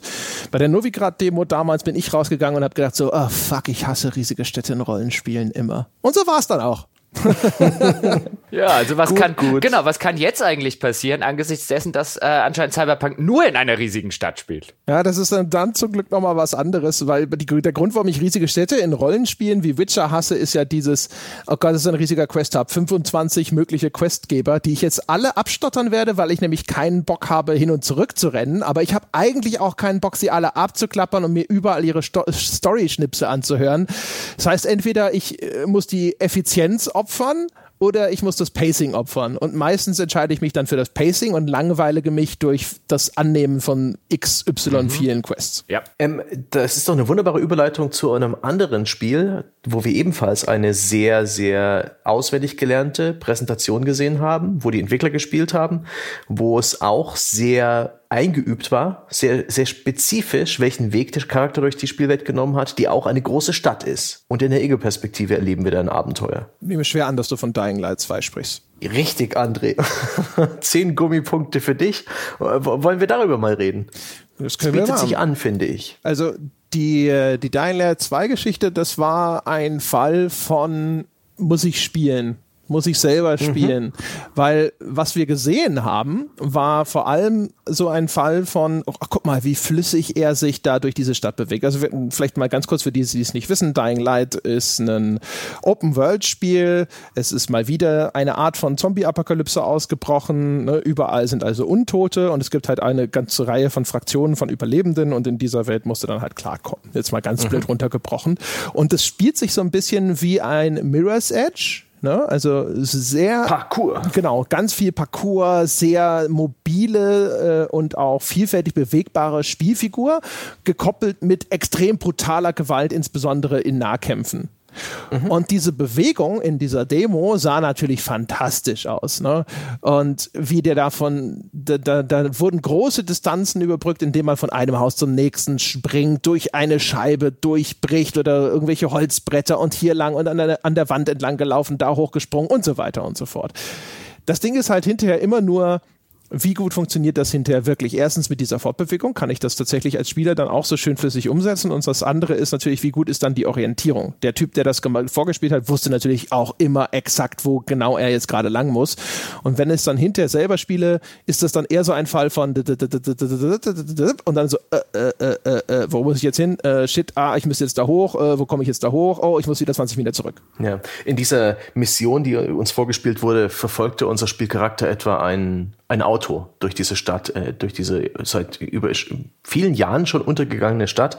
Und dieses Auto war einen Großteil der Zeit nicht zu sehen. Und als Spieler hätte ich keine Ahnung gehabt, so richtig, wie ich das verfolgen soll. Aber er ist halt sehr zielstrebig, eine extrem coole Route durch diese Ruinen, durch Hochhäuser und durch Fensterscheiben und mit einem Grappling Hook und mit einem Gleitschirm halt äh, da durchgerannt, sehr beeindruckend, aber ich weiß nicht, ob man als Spieler in eine ähnlich coole Route findet, ob das Spiel es irgendwie schafft, dich im Leveldesign auf diese Route zu lenken, ob man vielleicht einfach frustrierende Erfahrungen hat, wenn es mal nicht so smooth klappt, wenn man aus diesem Flow rausfällt. Das sind noch echt viele Fragezeichen. Aber das Spiel hat auch einige wirklich interessante und auch solide Punkte bewiesen oder dargestellt. Ich mochte etwa das Setting, was nicht bloß halt Postapokalypse ist, sondern eine Postapokalypse, die ein bisschen wie das Mittelalter funktioniert, wo dann sozusagen auch Gebäude ein bisschen aussehen wie Burgen, wo dann oben hölzerne Wehrgänge dran gemacht werden, wo es Burggräben gibt und, und diese Klappbrücken und äh, Scheiterhaufen ist, weiß ich nicht. Du meintest im Anschluss an die Präsentation, André, dass das dieses Zukunfts- oder Apokalypse-Szenario nicht gerade neu ist, aber ich empfand das als regelrecht erfrischend, dass dann eben auch ein Endkampf in einer Art Thronsaal stattfand, auch wenn das lediglich die Halle für Wassergeneratoren war. Irgendwie hatte das was. Das hat mir gefallen. Nee, ich fand, ich habe gesagt, Moment, was ich gesagt habe, ist, äh, dass das nicht die originellste Idee ist, zu sagen, diese postapokalyptische Gesellschaft ist jetzt quasi in eine Art hm. Mittelalter zurückgefallen, aber dass sich die Ästhetik, die sie daraus entwickelt haben, nämlich mit relativ modernen Gebäuden äh, mittelalterliche Strukturen nachzuempfinden. Also da stehen dann so zwei Türme wie von zwei weiß ich nicht, Hochhäuser ist wahrscheinlich der falsche Begriff, aber nennen wir es mal so. Aber das ist dann in der ganzen Struktur angeordnet wie zwei Wehrtürme einer Burgbefestigung. Mhm. Und das fand ich sogar ziemlich geil. Das Einzige, was ich noch, wo ich so ein bisschen äh, bin, ist halt, wie abwechslungsreich ist hinterher wieder diese Spielwelt, weil wir sind wieder sehr viel gerannt durch kaputtes Gebäude A, kaputtes Gebäude B. Das ist immer meine große Befürchtung, die, weil sie nämlich bei 80 bis 90 Prozent der Fälle eintritt, in postapokalyptischen Open Worlds laufe ich zu 80 bis 90 Prozent durch Zeug, das alles identisch aussieht, weil ein kaputtes Haus sieht aus wie das nächste. Ja, ja. hier ist mal irgendwo anders der Schimmel verteilt und die, der Dreck am Boden und die kaputten Fenster sind anders und so weiter. Aber aber es ist, diese, diese Spielwelten haben die Angewohnheit, mich häufig dann sehr, sehr schnell zu langweilen, weil sie in Monotonie ausarten. Ich kann mir auch vorstellen, dass bei dem Spiel, ähm, die haben ja schon gesagt, es gibt verschiedene Stadtteile und manche kriegt man nur zu sehen, je nachdem, welche Entscheidung man im Spiel trifft, dass die schon sich unter, voneinander unterscheiden, aber dass es in denen nicht allzu viel Abwechslung gibt. Ich glaube auch nicht, dass die Spielwelt eine ist, die allzu viele Geschichten erzählt, wo es sich lohnt, langsam zu spielen. Ich befürchte ein Stück weit, dass das ein Spiel sein könnte, das sehr formelhaft letztendlich funktioniert, dass ähm, halt eine Minimap hat voller Aufgaben, Nebenaufgaben, Sammelobjekte, Fragezeichen und das damit den Spieler motiviert, dass er es möglichst abgrast, weil nur dann kann er die ganzen Crafting, die ganzen Rollenspielaspekte so richtig ausreizen. Aber ich kann mir auch vorstellen, dass das in dem Fall motivierend ist, weil es halt kein Third-Person-Deckungsshooter ist, oh, sondern eben ein Ego Nahkampf-Action-Spiel mit einem Hauchshooter und Parkour, wo die Köpfe fliegen. Mein lieber Mann, was sind in der Demo Köpfe geflogen? Das erfand ich als, als erfrischend altmodisch. Es war wundervoll brutal. Das war das erste ja. Dying Light ja auch schon. Also es gibt noch zwei Sachen, die da erzählenswert sind. Das erste ist, das erste hat ja auch schon diese Tag-Nacht-Mechanik und bei Nacht kamen dann viel gefährlichere Gegner raus. Und ich habe das Gefühl, das hat mich immer gestört. Ich spiele Spiele generell nicht gerne bei Nacht, weil dann ist meist meistens die Spielwelt erheblich hässlicher, die Orientierung ist erschwert, äh, wenn es hell ist, während du spielst, musst du wieder gucken, wie du deinen Kontrast und deine Bildschirmhelligkeit einstellst, damit es vernünftig aussieht und sonst irgendwas. Also Nacht im Computerspiel finde ich meistens eher unangenehm und deswegen fand ich das bei Dying Light 1 natürlich auch schon eher, bäh, dass du halt diese, dieses, jetzt musst du bei Nacht los tatsächlich eine äh, relativ prominente Rolle eingenommen hat. Und diesmal ist es ja so, du bist anscheinend selber von dieser Zombie-Seuche irgendwie befallen oder was auch immer. Und wenn du im Dunkel bist, dann drohst du selber mhm. loszumutieren. Und dann gibt es halt irgendwelche äh, Gegenmittel sozusagen, mit denen du dann die Zeit, in der du der Dunkelheit ausgesetzt sein kannst, verlängern kannst. Aber ich habe die Hoffnung, anhand der Beschreibung dieser Mechanik, wie ich sie ver verstanden habe, dass das bedeutet, dass dunkle Abschnitte hoffentlich weniger sind, weil ich ja jetzt dann immer da sozusagen auch unter Zeitdruck stehe. Das wäre so ein mhm. bisschen meine Hoffnung. Also das so Art 1. Und das zweite ist, es war ja im Vorfeld zum Beispiel auch vor allem mal kurz die Meldung aufgeploppt, dass der Chris Evelyn an dem Spiel mitschreibt. Also der bekannte Autor, ne, der auch an äh, sowas wie Fallout New Vegas und so mitgewirkt hat. Da hatte ich mir jetzt natürlich versprochen, dass ich irgendwas sehe, wo ich mir denke, oh, geile Story. Aber das, was wir gesehen haben, war sehr konventionell. Ne? Es gibt da zwei mhm. Fraktionen. Die einen haben die Kontrolle über das Wasser, ne? so ein Mad Max-Ding. Und dann gehst du da hin und dann sagt er, ja, ne, ich bin hier, um die Pumpen aufzudrehen. Und der Typ, den du eigentlich platt machen solltest, sagt ja, aber der Typ, der dich geschickt hat, der will eigentlich auch selber nur so ein Mini-Hitler werden. Ne? Das ist, du bist hier quasi, äh, segelst du unter der Flagge eines zukünftigen Despoten, dessen Aufträge du erfüllen sollst. Und also es war so ein Ding, wo ich gedacht habe, so, hm, konventioneller Konflikt mit ganz konventionellem Twist. Bäh.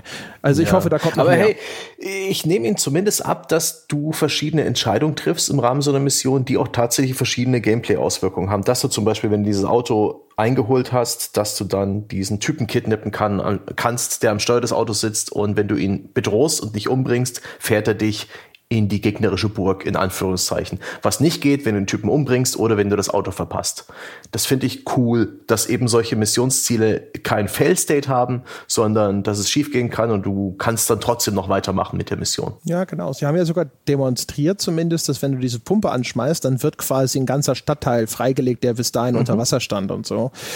Ich glaube halt, das wird wahrscheinlich ein Spiel, das spielmechanisch cool ist. Und jetzt ist die, mhm. das große Fragezeichen für mich ist, ist, es narrativ oder von der Qualität dieser Open World dann auf der anderen Seite auch noch so stark, dass ich tatsächlich Lust habe, diese Kampagne dann oder dass ich dann diese Kampagne mit richtig viel Motivation durchspiele, weil diese anderen Effekte eben auch noch hinzukommen.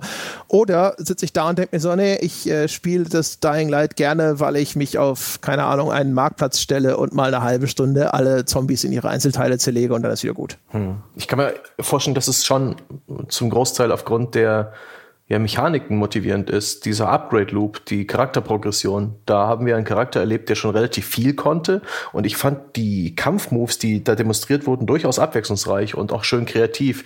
Sozusagen ein Zombie packen, mit ihm zusammen durch ein Fenster rennen und mit diesem Zombie sozusagen den eigenen Sturz auf dem Boden abfedern und solche Sachen.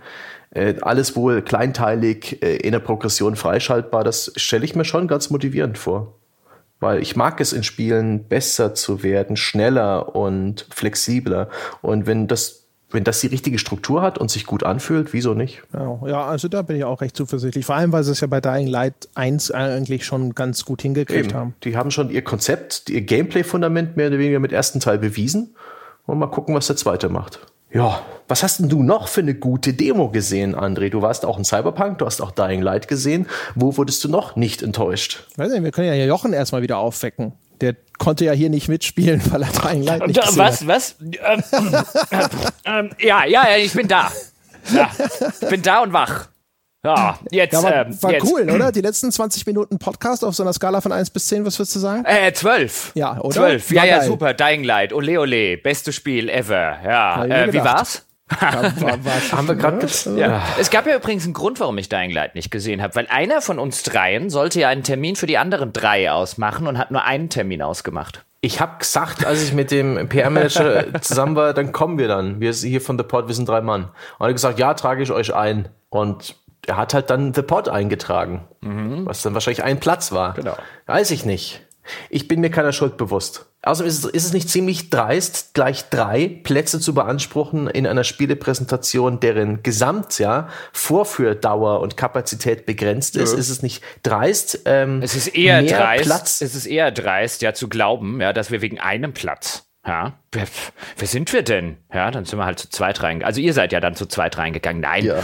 ich finde das, ich finde das tatsächlich nicht dreist. Ich meine, das ist halt so eine mediumsabhängige Sache. Ich meine, wir sind halt ein Podcast. Ein Podcast lebt davon, dass mindestens mal zwei Leute ähm, über irgendetwas reden können und so. Mhm. Ich hätte jetzt, weißt du, wenn, keine Ahnung, jetzt nicht, weil wir ein Podcast sind und die an, bei den anderen ist es was anderes. Also jetzt als, als ähm, klassisches Magazin würde ich jetzt auch nicht auf die Idee kommen, sagen, hey, wir brauchen da aber zwei Plätze, weil am Ende schreibt einer einen Artikel oder einer macht ein Video oder sowas, dann finde ich das auch okay. Aber ich meine, bei, bei so Sachen wie bei uns, ich meine, wenn wir jetzt die ganze Folge nur darüber sprechen würden, was andere Leute, also quasi was einer von uns gesehen hat, also ich glaube schon, dass es für so einen Podcast auch durchaus nicht irrelevant ist, dass äh, von den von einigen Sachen, über die wir hier auch reden, auch zwei Leute das Ding gespielt haben oder gesehen. Das ist gar kein so schlechtes Argument, Jochen.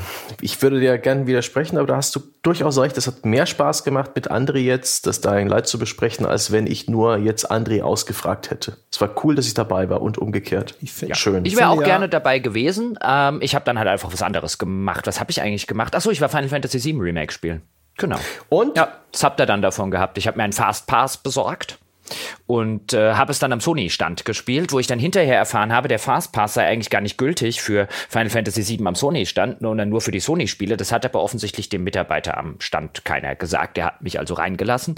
Und es war eine sehr, sehr kurze Demo. Ich würde schätzen, ich habe weniger als eine Viertelstunde gebraucht und gespielt. Es war selber zum Anspielen und das war, wie das zu vermuten war, aus der aller, allerersten Mission des äh, Spiels, die sich dann auch sehr eng an die, ähm, ist also quasi dasselbe wie im Original.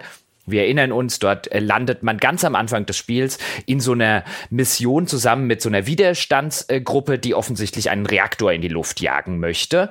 Und was spielbar war, war ein ganz kurzer Abschnitt dieser allerersten Mission, in die man dann als Spieler reingeworfen wird, man noch gar nicht so richtig weiß, also außer natürlich, man hat das Original schon durchgespielt oder so, aber eigentlich in diesem Kontext noch gar nicht weiß, wer ist denn diese Widerstandsgruppe, gegen was machen die eigentlich Widerstand, wer ist denn mein Charakter und so weiter. In dieser Mission eben oder von dieser Mission war ein winziger Teil spielbar, der nämlich ungefähr so aus drei normalen Kämpfen plus dem Bosskampf dieser äh, Mission bestand.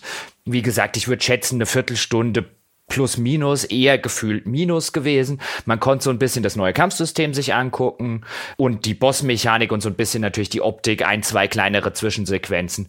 Das war's gewesen. Ich bin so rausgegangen mit so einer, auf einer Skala von 1 bis 10, so mit einer 5 von 10. So im Sinne von einem, es war, es war viel zu kurz, um das irgendwie weiter beurteilen zu können und vor allen Dingen, ob, um beurteilen zu können, was steckt denn jetzt in dieser ersten Episode. Ähm, das wird ja offenbar episodenhaft veröffentlicht. Was steckt denn da jetzt tatsächlich drin? Weil es war jetzt nicht dazu geneigt, irgendwie zu denken, oder oh, steckt jetzt das halbe Spiel, das halbe Originalspiel oder so drin, wenn sie halt wirklich von ganz, ganz, ganz am Anfang das Ganze ähm, jetzt nehmen. Das Kampfsystem ist jetzt halt wesentlich actionbasierter, also dass du eben nicht mehr wie im Original hattest du ja das Rundenkampfsystem, das klassische Active Time Battle, wie es hieß, dann läuft halt so eine, so eine, lief halt so eine Anzeige, weißt du, meine Party auf der rechten Seite, Gegner auf der linken Seite oder umgekehrt und dann läuft halt, lief halt bei jedem Charakter, deswegen nannten sie es damals Active Time Battle, lief lief halt so eine, so eine Leiste. Und wenn die, wenn die voll war, kam der Charakter dran und dann konntest du halt äh, auswählen Angriff und Magie und Verteidigung und was weiß ich nicht alles. Und jetzt steuerst du aktiv einen Charakter, kannst allerdings immer zu, zu den anderen Charakteren hin und her wechseln. Es gibt einen Pausemodus, in dem du dann Magie und Spezialfähigkeiten einsetzen kannst, beziehungsweise einen Modus, der die Zeit sehr, sehr stark verlangsamt, sodass er beinahe ein Pausemodus ist. Und ansonsten baust du eben diese Spezialenergieleiste durch Angriffe und Co. auf. Das hat man gesehen, auch im Rahmen mit einem Bosskampf, wo man dann so verschiedene Spezialfähigkeiten der einzelnen Partymitglieder idealerweise kombinieren sollte. Das spielte sich ganz ordentlich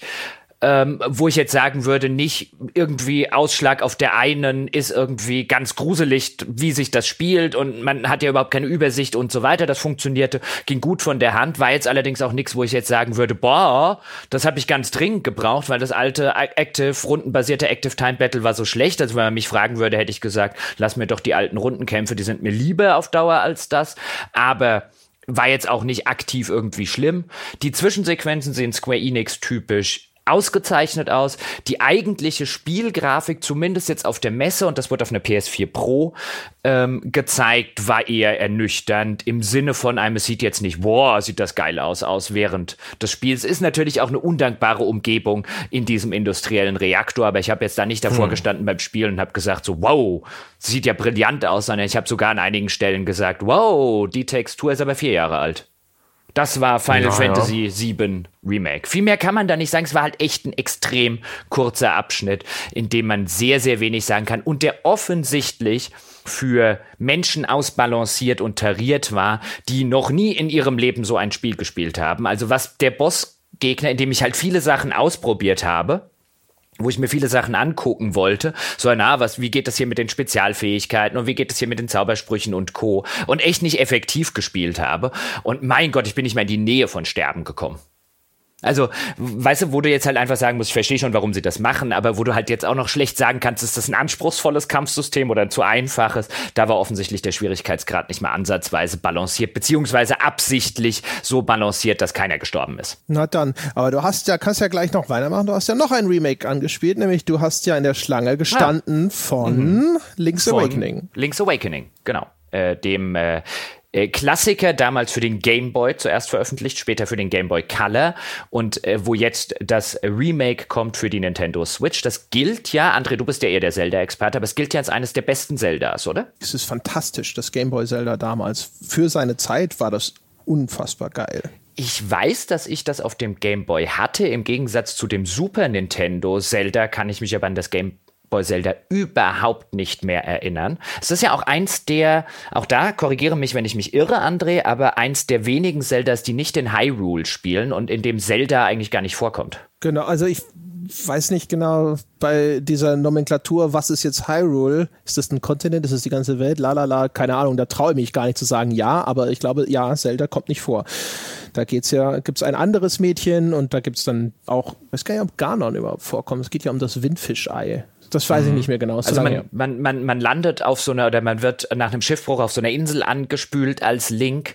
Ähm, ich meine, ich hätte gelesen, dass das eben nicht in Hyrule spiele, sondern eben auf dieser Insel. Ich habe den Namen der Insel vergessen. Mag aber natürlich sein, dass das in der ganzen Lore von Zelda dann doch ein Teil von Hyrule ist. Aber es ist eben ein, könnte man wahrscheinlich sagen, eher ein Zelda auch mit einem, mit einem also nicht kleinerem Umfang, aber eben das eben auf so einer Insel spielt und, und nicht wie jetzt vielleicht viele von den anderen Zeldas dann irgendwie in der großen Welt mit dem Schloss und mit Zelda drin und so weiter und so fort. Ähm, und ich habe das angespielt und das, also erstens, das wusste man ja schon vorher, das Ding sieht halt wirklich absolut niedlich aus. Also diese, diese Plastik-Knetoptik, die sie so machen, so bei den Bäumen und Co. Und dann die Gesichter, die so ein bisschen und Figuren, die so ein bisschen aussehen wie Lego-Figuren. Das passt so vom Stil her. Der ist so absolut treffsicher. Das sieht einfach zum Knuddeln aus. Das ist wunderschön. Weiß nicht, wie ihr das empfunden habt. Habt ihr das mal gesehen in Action? Naja, wir haben dich ja in der Schlange getroffen. Mhm. Da habe ich natürlich mal auf die Bildschirme geschielt. Von weitem sah mir das ein bisschen zu plastikartig aus, aber das ist jetzt echt so, ich bin dran vorbeigelaufen. also der, der, der Look ist total so. Also die Bäume zum Beispiel, die Palmen sehen aus wie so Plastikpalmen, aber das ist gewünscht. Ähm, ich, also würde ich jetzt mal davon ausgehen, weil den Look haben sie offensichtlich imitiert, aber das passt echt gut in, das, in diese Gesamtkomposition rein. Also ich fand das ganze Artdesign absolut fantastisch. Also mir mhm. hat das total zugesagt. Äh, ich, ja. Ich finde es auch total niedlich. Ich bin, ähm, ich bin da sehr, sehr, sehr angetan von dem, was ich bis jetzt gesehen habe. Und das, weil ich auch A Link to the Past so sehr mag und das ja letztendlich so in dieselbe Kerbe schlägt für eine Perspektive, so ein bisschen von, von, von Look und Vibes her. Ja, bräuchte ich bloß eine Switch, aber hm. Na, mal schauen. Ja. Kann der dann ja Mich mal haben die Palmen halt irgendwie mhm. so an Donkey Kong Country erinnert. Also ja, das so. Original. Mhm. Und diese äh, Plastikrenderoptik mochte ich damals nicht. Also so schlimm war es jetzt nicht. Nur einfach nur, dass es jetzt wirklich. Aber das ist schon hübsch und es ist mir auch wurscht, weil, wie gesagt, also das will ich auf jeden Fall spielen, weil ich das Original damals sehr geliebt habe. Und es ist jetzt so lange her, dass ich mich an das Allerwenigste nur noch erinnern könnte. Das heißt also wahrscheinlich wird es quasi nochmal eine, eine frische Experience. Was man dazu noch sagen kann, da war der Spieleinstieg, also du wirst angeschwemmt. Ich würde jetzt hoffen, das Intro ist tatsächlich ein bisschen länger im fertigen Spiel, als es da war. Und äh, sie haben jetzt so einen Teil davon genommen, damit man eben, wenn man gar nichts weiß, zumindest äh, weiß, was das soll. Ah, Schiffbruch, ich werde hier angespült. Dann kann man auch relativ schnell in dieses äh, in diesem Anfangsdorf rumrennen. Da gibt's halt so quasi gar nichts zu tun. Und dann geht man an den Strand und holt sein Schwert, das halt mit einem angespült wurde. Und dann kann man so ein bisschen die ersten Kämpfe und so weiter ausprobieren. Spielt sich wie halt ein altes zweidimensionales Zelda. Also wer eins davon jemals gespielt hat, der wird sich auch da sofort zurechtfinden. Am Anfang hat man natürlich noch keine besonderen Spezialfähigkeiten und keine besonderen Spezialgegenstände. Das heißt, man kann ein bisschen das Kampfsystem ausprobieren. Was mich dort positiv überrascht hat, ist nicht nur wie, wie, wie locker flockig organisch das von der Hand ging, sondern wie in Anführungszeichen arcadisch sich das gespielt hat, was das ganze Schwertschwingen angeht, weil gefühlt hat er halt also weißt du, hast ja in vielen von diesen modernen Spielen hast du halt ein, du drückst diese Taste und dann führt diese Figur diesen Schwertangriff auf und dann hast du so eine, hast du so eine Millisekunden Verzögerung, bis du die Taste wieder bedienen kannst und er führt sofort wieder einen aus, weil du sozusagen auf die Angriffsbewegung warten musst. Und hier kam mir das wirklich sehr altmodisch vor. So ein, du kannst halt auch wirklich sozusagen Dauerfeuer mit der B-Taste oder mit der A-Taste, was auch immer es war, veranstalten. Und dann haut der wirklich sehr, sehr schnell und so weiter zu. Und wo ich gefühlt der Meinung war, das haben moderne Spiele seltener. Ist das nur so eine persönliche Wahrnehmung? Ich glaube, es kommt immer darauf an, worauf das Spiel geeicht ist hinterher. Also, ne? wenn es sehr ins Arcadige geht, dann werden sie meistens eher ich, Gott, ich bin heute so schrecklich englisch, aber dann werden sie halt sehr responsive. Manche benutzen ja diese Verzögerungen oder diese äh, Anlaufanimation und sonst was auch mit sehr viel Bedacht, weil das natürlich auch ein bisschen die Herausforderung steigert. Ne? Also bei Dark Souls und so, je nach Waffe und so, musst du halt immer mit einkalkulieren, wie lange braucht er denn zum Ausholen und zum Zuschlagen und sonst irgendwas. Ich glaube, es ist vielleicht eher daran, dass halt eben diese ganz klassischen, eher simpleren Arcade-Mechaniken heutzutage eh gar nicht mehr so häufig auftreten. Also mir hat es sehr gut gefallen, auch in dieser Hinsicht. Das einzig Negative, was ich berichten kann, und dann wird man dann abwarten müssen, wie das nach Release ist. Es hat geruckelt wie Sau. Und das im äh, gedockten Modus, ne? Ja. Das ist ja meistens, ja. also die Handheld-Modus Switch, die äh, ist ja von der Leistungsfähigkeit sozusagen ein bisschen beschränkter, als wenn sie gedockt wird. Aber dafür dann wahrscheinlich, glaube ich, auch, ich glaube, der Bildschirm hat eine kleinere Auflösung, als die, die sie ausspucken muss, wenn sie am Fernseher hängt. Ich hoffe, das erinnere ich gerade richtig. Ähm, und deswegen, meistens ist es ja so, du nimmst sie raus und im Handheld-Modus fängt sie dann irgendwie an, von der Performance irgendwie zu stottern oder die Grafik wird mhm. schlechter. Dass sie dann aber im gedockten Modus schon ruckelt, ist äh, auf jeden Fall beunruhigend. Ja. Also will ich sagen, das ist dann bei Release äh, so, das soll ja im September erscheinen, also sie haben wahrscheinlich noch genug Zeit, wenn es ein behebbares Problem ist, das zu beheben. Aber es scheint auch jetzt nicht ein, ein, ein isoliertes und kurz zu sein. Ich habe mit einigen Leuten geredet und habe dann gesagt, ja, das einzige Problem war, das hat geruckelt wie blöd im Sinne von einem, ich hatte in 20 Minuten Spielen locker mehr als 10 spürbare Framerate-Einbrüche an verschiedenen Stellen im Spiel, teilweise auch in den Kämpfen, wo es dann war, oh, jetzt hat mich der Gegner erwischt, weil just da ist die Framerate nach unten gefallen, als ich meine als ich zur Seite gehen wollte zum Beispiel ähm, und habe mit einigen Leuten gesprochen und die Reaktion war in der Regel bei allen, die das anscheinend hat Nintendo vorher auch schon mal so ein Anspielevent ähm, selbst veranstaltet und alle, die das da gespielt haben, sagen, ach immer noch? Also da muss es auch schon geruckelt haben. Das da kann man höchstens hoffen, dass das die alte Demo ist, ne? weil das erscheint am 20. September. Das heißt, das ist wahrscheinlich jetzt schon in Produktion. Also wenn sie das, mhm. wenn es jetzt sozusagen aktuell der Zustand des Spiels wäre, dann fixen sie das nur noch mit einem Day One Patch. Genau. Ja, das das habe ich ja mittlerweile schon. Also quasi der Day One Patch ist ja sozusagen im Hinterkopf. Nicht nur bei, mir, bei einem selbst als Spieler, sondern auch beim Hersteller schon längst eingetaktet.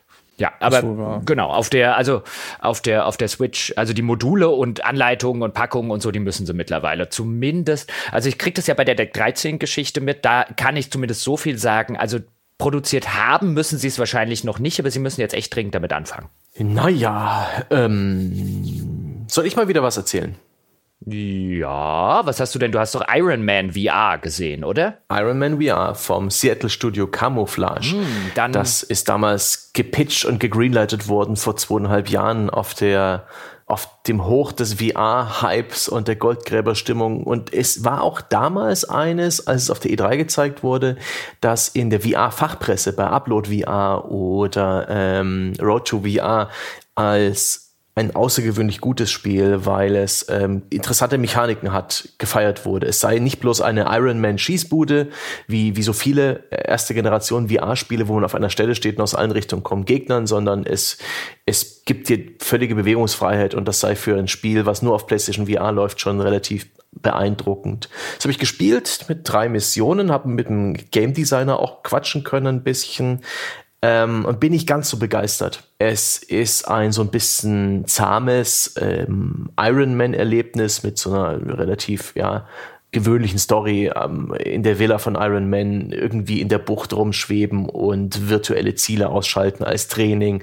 Danach äh, eine Story-Sequenz an Bord eines Flugzeugs, in der diese äh, Puppen Hausästhetik von VR so cool funktioniert, weil man ganz viele komplexe Details äh, aus der Nähe betrachten kann. Da geht mal der Ironman Koffer auf und man schaut sich an, wie er, wie er aussieht und wie er sich zusammen und auseinanderklappt. Da sprechen Leute mit dir und das Flugzeug stürzt dann natürlich ab oder wird angegriffen. Und im letzten Level ähm, verteidigt man dann äh, das abstürzende Flugzeug gegen allerlei Gegner. Und der Clou von diesem Spiel ist eben, dass man die völlige Bewegungsfreiheit hat. Man braucht diese Move-Controller zwangsweise und benutzt die sozusagen mit der Handerkennung als Schubdüsen. Das heißt, man hält die Hände nach unten und gibt Schub, weil der Iron Man, der hat ja seine Raketen drin und dann kann man dadurch so ein bisschen seinen Charakter steuern, indem man eben die Hände so ein bisschen weiter nach hinten legt, fliegt man nach vorn. Wenn man sie auf den Boden richtet, fliegt man nach oben. Man kann auch Schub wegnehmen, dann fällt man wieder nach unten oder die Hände zur Seite bewegen. Eigenwillig, das Ding ist, ich habe mich nicht hundertprozentig an dieses Steuerungssystem gewöhnen können, denn ich, mir fehlte irgendwo das Drehen des Charakters. Das, ähm, das gibt's nicht. Und dann meinte der Entwickler, ja, dann äh, drehen musst du dich einfach, indem du deinen Körper drehst. Und sie haben da sogar eine ganz clevere Algorithmen drin, dass wenn die Move-Controller durch deinen Körper verdeckt sind, weil die werden ja von dieser Kamera erfasst, diese leuchtenden Knubbel, und dadurch wird das 3D-Tracking berechnet. Wenn die, die, wenn die Kamera die gerade nicht sieht, dann übernehmen diese Gyrosensoren und sorgen dafür, dass, dass du erstaunlich wenig Ahnung hast, ob du jetzt gerade richtig erfasst bist oder nicht. Da gibt es keinen Immersionsbruch, das muss ich Ihnen gut anerkennen. Aber in der Tutorial-Mission beispielsweise, da muss man so ein bisschen das Fliegen lernen, da gibt es nur Rechtskurven.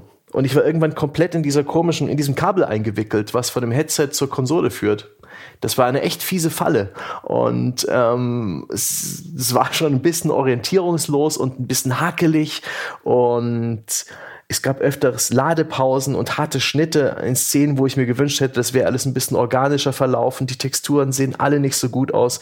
Die PlayStation 4 ist nur echt nicht gerade die beste Plattform für Virtual Reality. Und ich hoffe, das ist einer dieser Titel, die ähm, gleichzeitig noch für die nächste PlayStation entwickelt werden und äh, die ein besseres Tracking hat, die hoffentlich, also es gibt ja Gerüchte darüber, dass ein neues PlayStation VR kommen wird, die ich gerne glaube. Und ich hoffe, das wird so ein Cross-Generation-Titel, denn ich habe den Eindruck, das ist für die PlayStation VR normal ein bisschen verheizt, denn der, der Titel zielt ein bisschen über das, was diese Hardware hergibt. Und das war dann für mich dann letztendlich ein bisschen ernüchternd, denn so gut hat sie es dann nicht gespielt. Und Marvel ist mir eh egal. Also fand ich es auch nicht sonderlich interessant, aber es ist interessant zu sehen, welche ja, welche Designentscheidungen oder welche Probleme man mit VR-Titeln hat. Zum Beispiel an Bord des Flugzeugs bei dieser kurzen Story-Sequenz, wo eine holographische KI-Assistentin mit uns spricht und wir unseren Koffer auf und wieder zumachen. Da ist das Flugzeug viel zu groß. Das ist etwas, das fällt ja in VR-Spielen auf, dass da einfach das Flugzeug so groß ist wie eine Lagerhalle fast oder so eine Garage. Das ist einfach, nee, ein Flugzeug ist eng. Ein Flugzeug, da hast du kaum Platz über dem Kopf. Das ist alles zweckmäßig und da ist unglaublich viel Raum. Und das fand ich falsch. Und in dem Moment, wo du dann in der nächsten Sequenz äh, dieses Flugzeug ähm, beschützen musst und auch ab und zu mal hier an eine, ein kaputtes Lande Ding die Landeklappe öffnen muss mit, mit irgendwie einer kurzen Geste und da mal hinfliegen muss, da ist das Flugzeug plötzlich nur noch so groß wie ein Kleinwagen. Das fand ich interessant. Da habe ich auch gleich den Entwickler getadelt. Ach ja, aber das war eine interessante kleine Erfahrung. Ich fand es sehr schön, auch mit dem VR-Medium ein bisschen Kontakt gehabt zu haben auf der Gamescom, wo ich ja ursprünglich auch sehr gehypt war und nach wie vor Interesse dran habe und es immer schön finde, wenn da Leute ein bisschen was versuchen und äh, Iron Man VR hat jetzt halt nicht ganz diese Vorschusslorbeeren, die ich in der Fachpresse gelesen habe, für meinen Geschmack eingehalten, aber cool, dass es da weitergeht. Ich hoffe sehr, sehr, sehr, dass Sony weiter in der zweiten Generation, die es hoffentlich gibt, einen Fokus drauf setzt. Dann, dann wird hoffentlich ein Schuh draus. So, Monolog Ende. Ich glaube übrigens nicht, dass, also Sony ist ja einer von den, von den Leuten, denen man ja immerhin hoch anrechnen muss, dass sie in der Regel ihre Sachen echt lange supporten und weitermachen ja. und hinten dran stehen. Aber auch bei dieser Gamescom wieder, ich meine, es gibt die ein oder anderen VR-Enthusiasten, ähm, mhm. die gibt's auch teilweise bei uns im Forum und so weiter und denen sind wir wieder vorwerfen, ja, ja, der VR-Durchbruch ist doch schon längst da, ihr seht den ja und alles nicht. Und du läufst über eine Gamescom und du siehst halt einfach, VR spielt hier keine Rolle, keine übergeordnete. An keinen dieser Ständen, wo du neue Spiele von den großen Spielen, die Millionenseller anspielst, ist auch nur irgendetwas mit VR. Mein Sony hält da noch die Fahne hoch und auch ja. was, was jetzt so den Standbereich angeht, einen großen Teil davon, Iron Man VR und so weiter.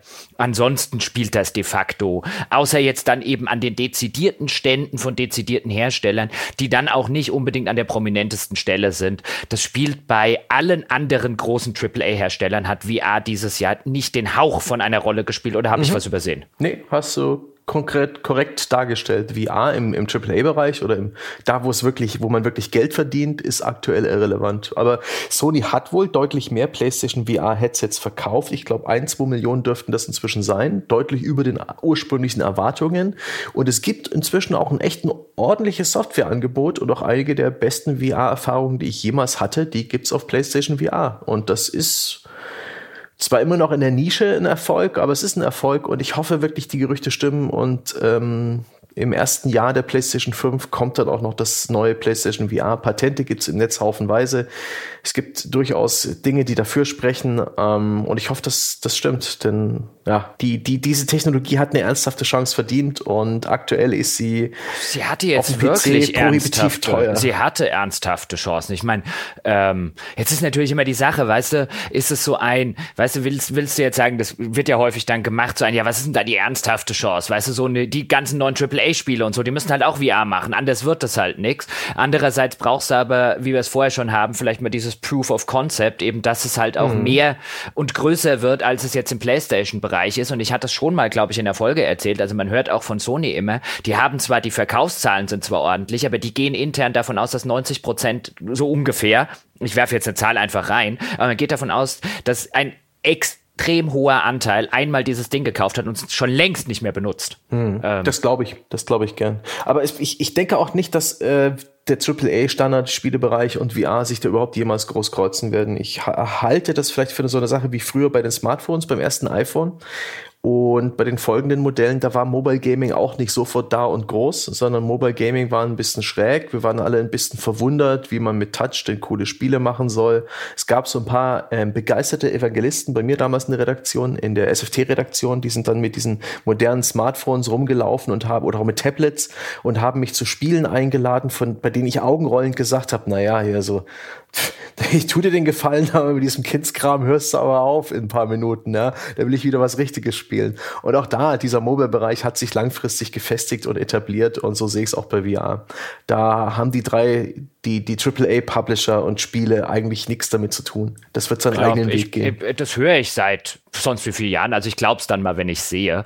Ähm, aber einfach nur ein, weil, wie gesagt, das, also seit wann höre ich das? Quasi der, der, auch der größere Durchbruch von VR. Also steht unmittelbar bevor. Also der ist schon Ante Portas seit 2009.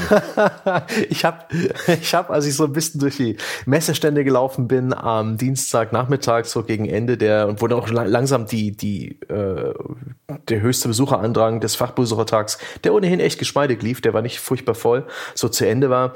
Da war bei irgendeiner Bühne eines Hardwareherstellers einer der Angestellten und da war offensichtlich gerade nichts los. Er hat, er hat keine Präsentation gehalten, aber er hatte eine HoloLens auf von Microsoft und er ist in dem Bereich vor seiner Bühne rumgelaufen. Und ich hätte so gern gesehen, was er gesehen hat. Weil er, war, er sah aus wie ein Typ auf dem LSD-Trip. Er hat selig gelächelt und in die Luft vor sich gegriffen. da war ich so neidisch. Er war so begeistert und so gefesselt und so entrückt von der echten Welt. Super gut. Ich hätte ja die Hoffnung, dass Sony diese VR-Brillen äh, sieht als so einen weiteren Baustein einfach im PlayStation-Image, dass die gucken und sagen, okay, wir haben mit der PlayStation VR keine Miesen gemacht und dann bringen wir jetzt noch mal eine neue raus, hoffentlich kabellos. Das wäre schon, das wäre so ein bisschen die Hoffnung, die ich hegen würde. Ähm, weil, wie du schon sagtest, also ich schaue immer ein bisschen neidisch auf das Angebot von PlayStation VR. Also auch auf Steam und so kommt schon relativ viel Nachschub. Mhm. Aber ich habe ja schon über, darüber gesprochen, dass der Aufbau von der Vive irgendwie immer so ein, ein Hemmschuh ist.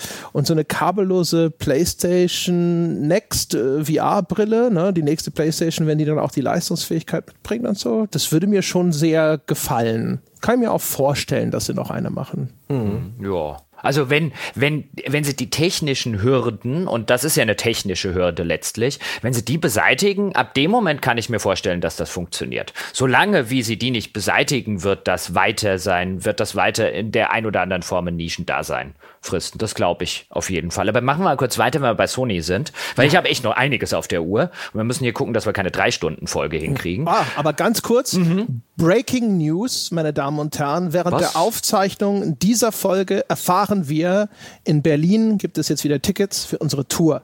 Wir sind nämlich ah. hochgestuft worden auf äh, gleiche Location. Ne? Also alle, die schon Tickets haben, jetzt nicht in Panik verfallen. Die gelten weiterhin. Wir sind jetzt an dem, in der gleichen Location, nur in einem größeren Saal.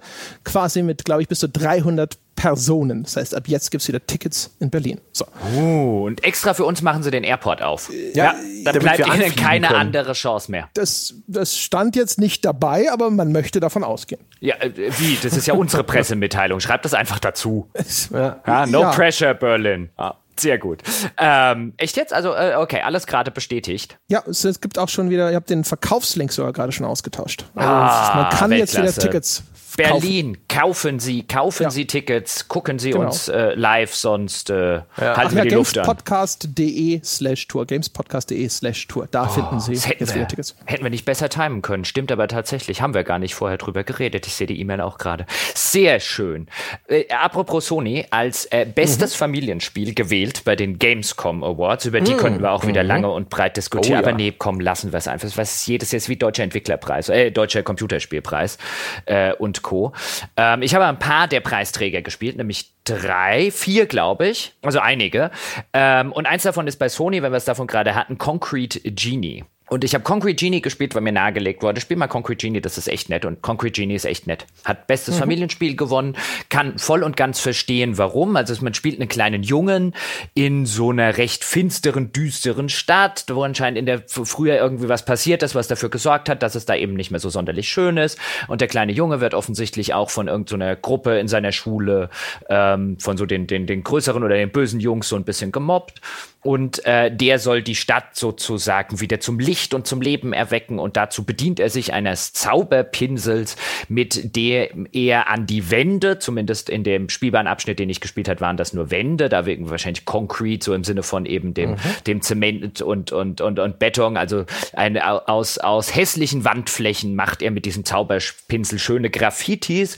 Und zwar mithin mit Hilfe der sogenannten Genies, deswegen auch der Name, die er an die Wand malen kann. Und wenn er sie mit dem Zauberpinsel an die Wand malt, dann erwachen sie zum Leben. Und das heißt, du hast dann so eine Art Pad, was sich in der oder an der Wand befindet und dir dann von links und nach rechts und so weiter nachläuft. Und die Rätsel bestehen so ein bisschen dahin, was für Graffitis musst du an die Wand machen und wo musst du sie hinmachen. Und das bewegt man dann auch so ein bisschen den Pinsel mit dem mit dem Controller von oben nach unten und von links nach rechts, so dass ähm, dir dein Genie dann auch tatsächlich hinterherlaufen kann. Das muss an manchen Stellen eben zum Rätseln lösen. Das will an anderen Stellen mit dir spielen. Dann spielst du so ein bisschen, zum Beispiel an einer Stelle kannst du dann Basketball mit dem Genie spielen. Das wirft dir dann so ein bisschen den Ball wieder zurück.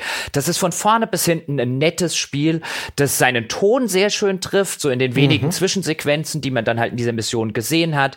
Ähm, die waren auch schön inszeniert und so diese ganze und auch komplett kompetent inszeniert, wo man dann halt auch sieht, so ein bisschen, okay, ah, das soll an, sollen anscheinend eben diese, diese anderen Kinder aus seiner Klasse sein, die ihn offensichtlich so ein bisschen mobben, weil denen geht er hier gerade ein bisschen aus dem Weg und das ist ganz nett alles gemacht.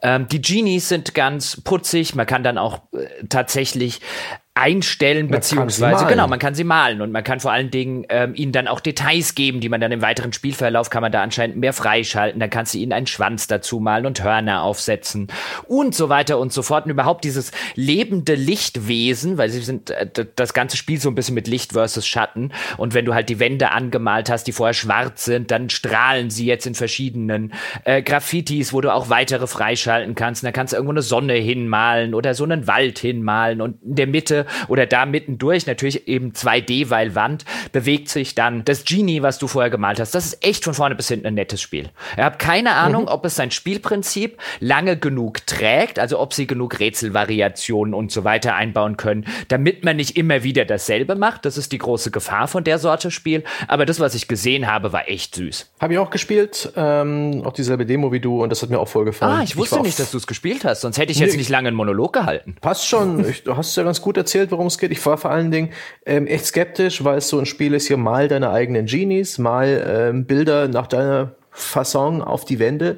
Und ich bin jemand, der, sobald er irgendwie einen Editor vorgesetzt bekommt, direkt abschaltet, ja. Dann will ich gar nicht mehr. Ich will nicht kreativ sein. Ich bin, kann sowas nicht gut und das Spiel macht es einem echt einfach. Man hat da so eine Palette, mit der man Hintergründe oder Objekte auswählen kann und dann steuert man den Pinsel durch Neigen des Controllers und das geht super schnell, kann man ein Nordlicht an die Wand hauen oder einen Wald oder eine Wiese und auch diese Genies zu malen, da werden dir so viele Hilfen gegeben, da, da kriegt jeder was Niedliches an die Wand gemalt. Das ist praktisch eine, eine Kreativbaukasten, bei dem niemand scheitern kann, ja. Malen mit Stützrädern. Und da bin ich Fan davon. Das hat mir gefallen. Und das sah auch echt gut aus. Also es war jetzt, es ist kein besonders äh, ambitioniertes Spiel grafisch, aber den Look, den es hat, den trifft es.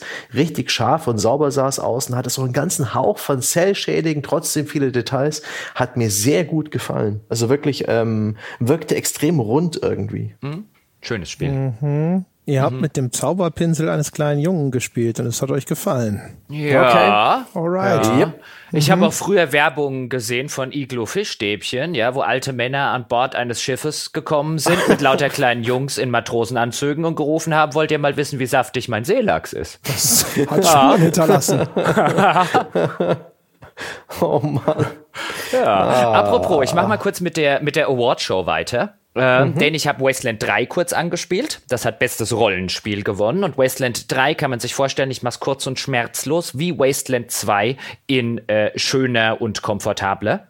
Ohne dass es jetzt wirklich wahnsinnig schön und wahnsinnig komfortabel ist. Es spielt sich, das, was man gesehen hat, spielt sich ziemlich eins zu eins so wie bei Wasteland 2.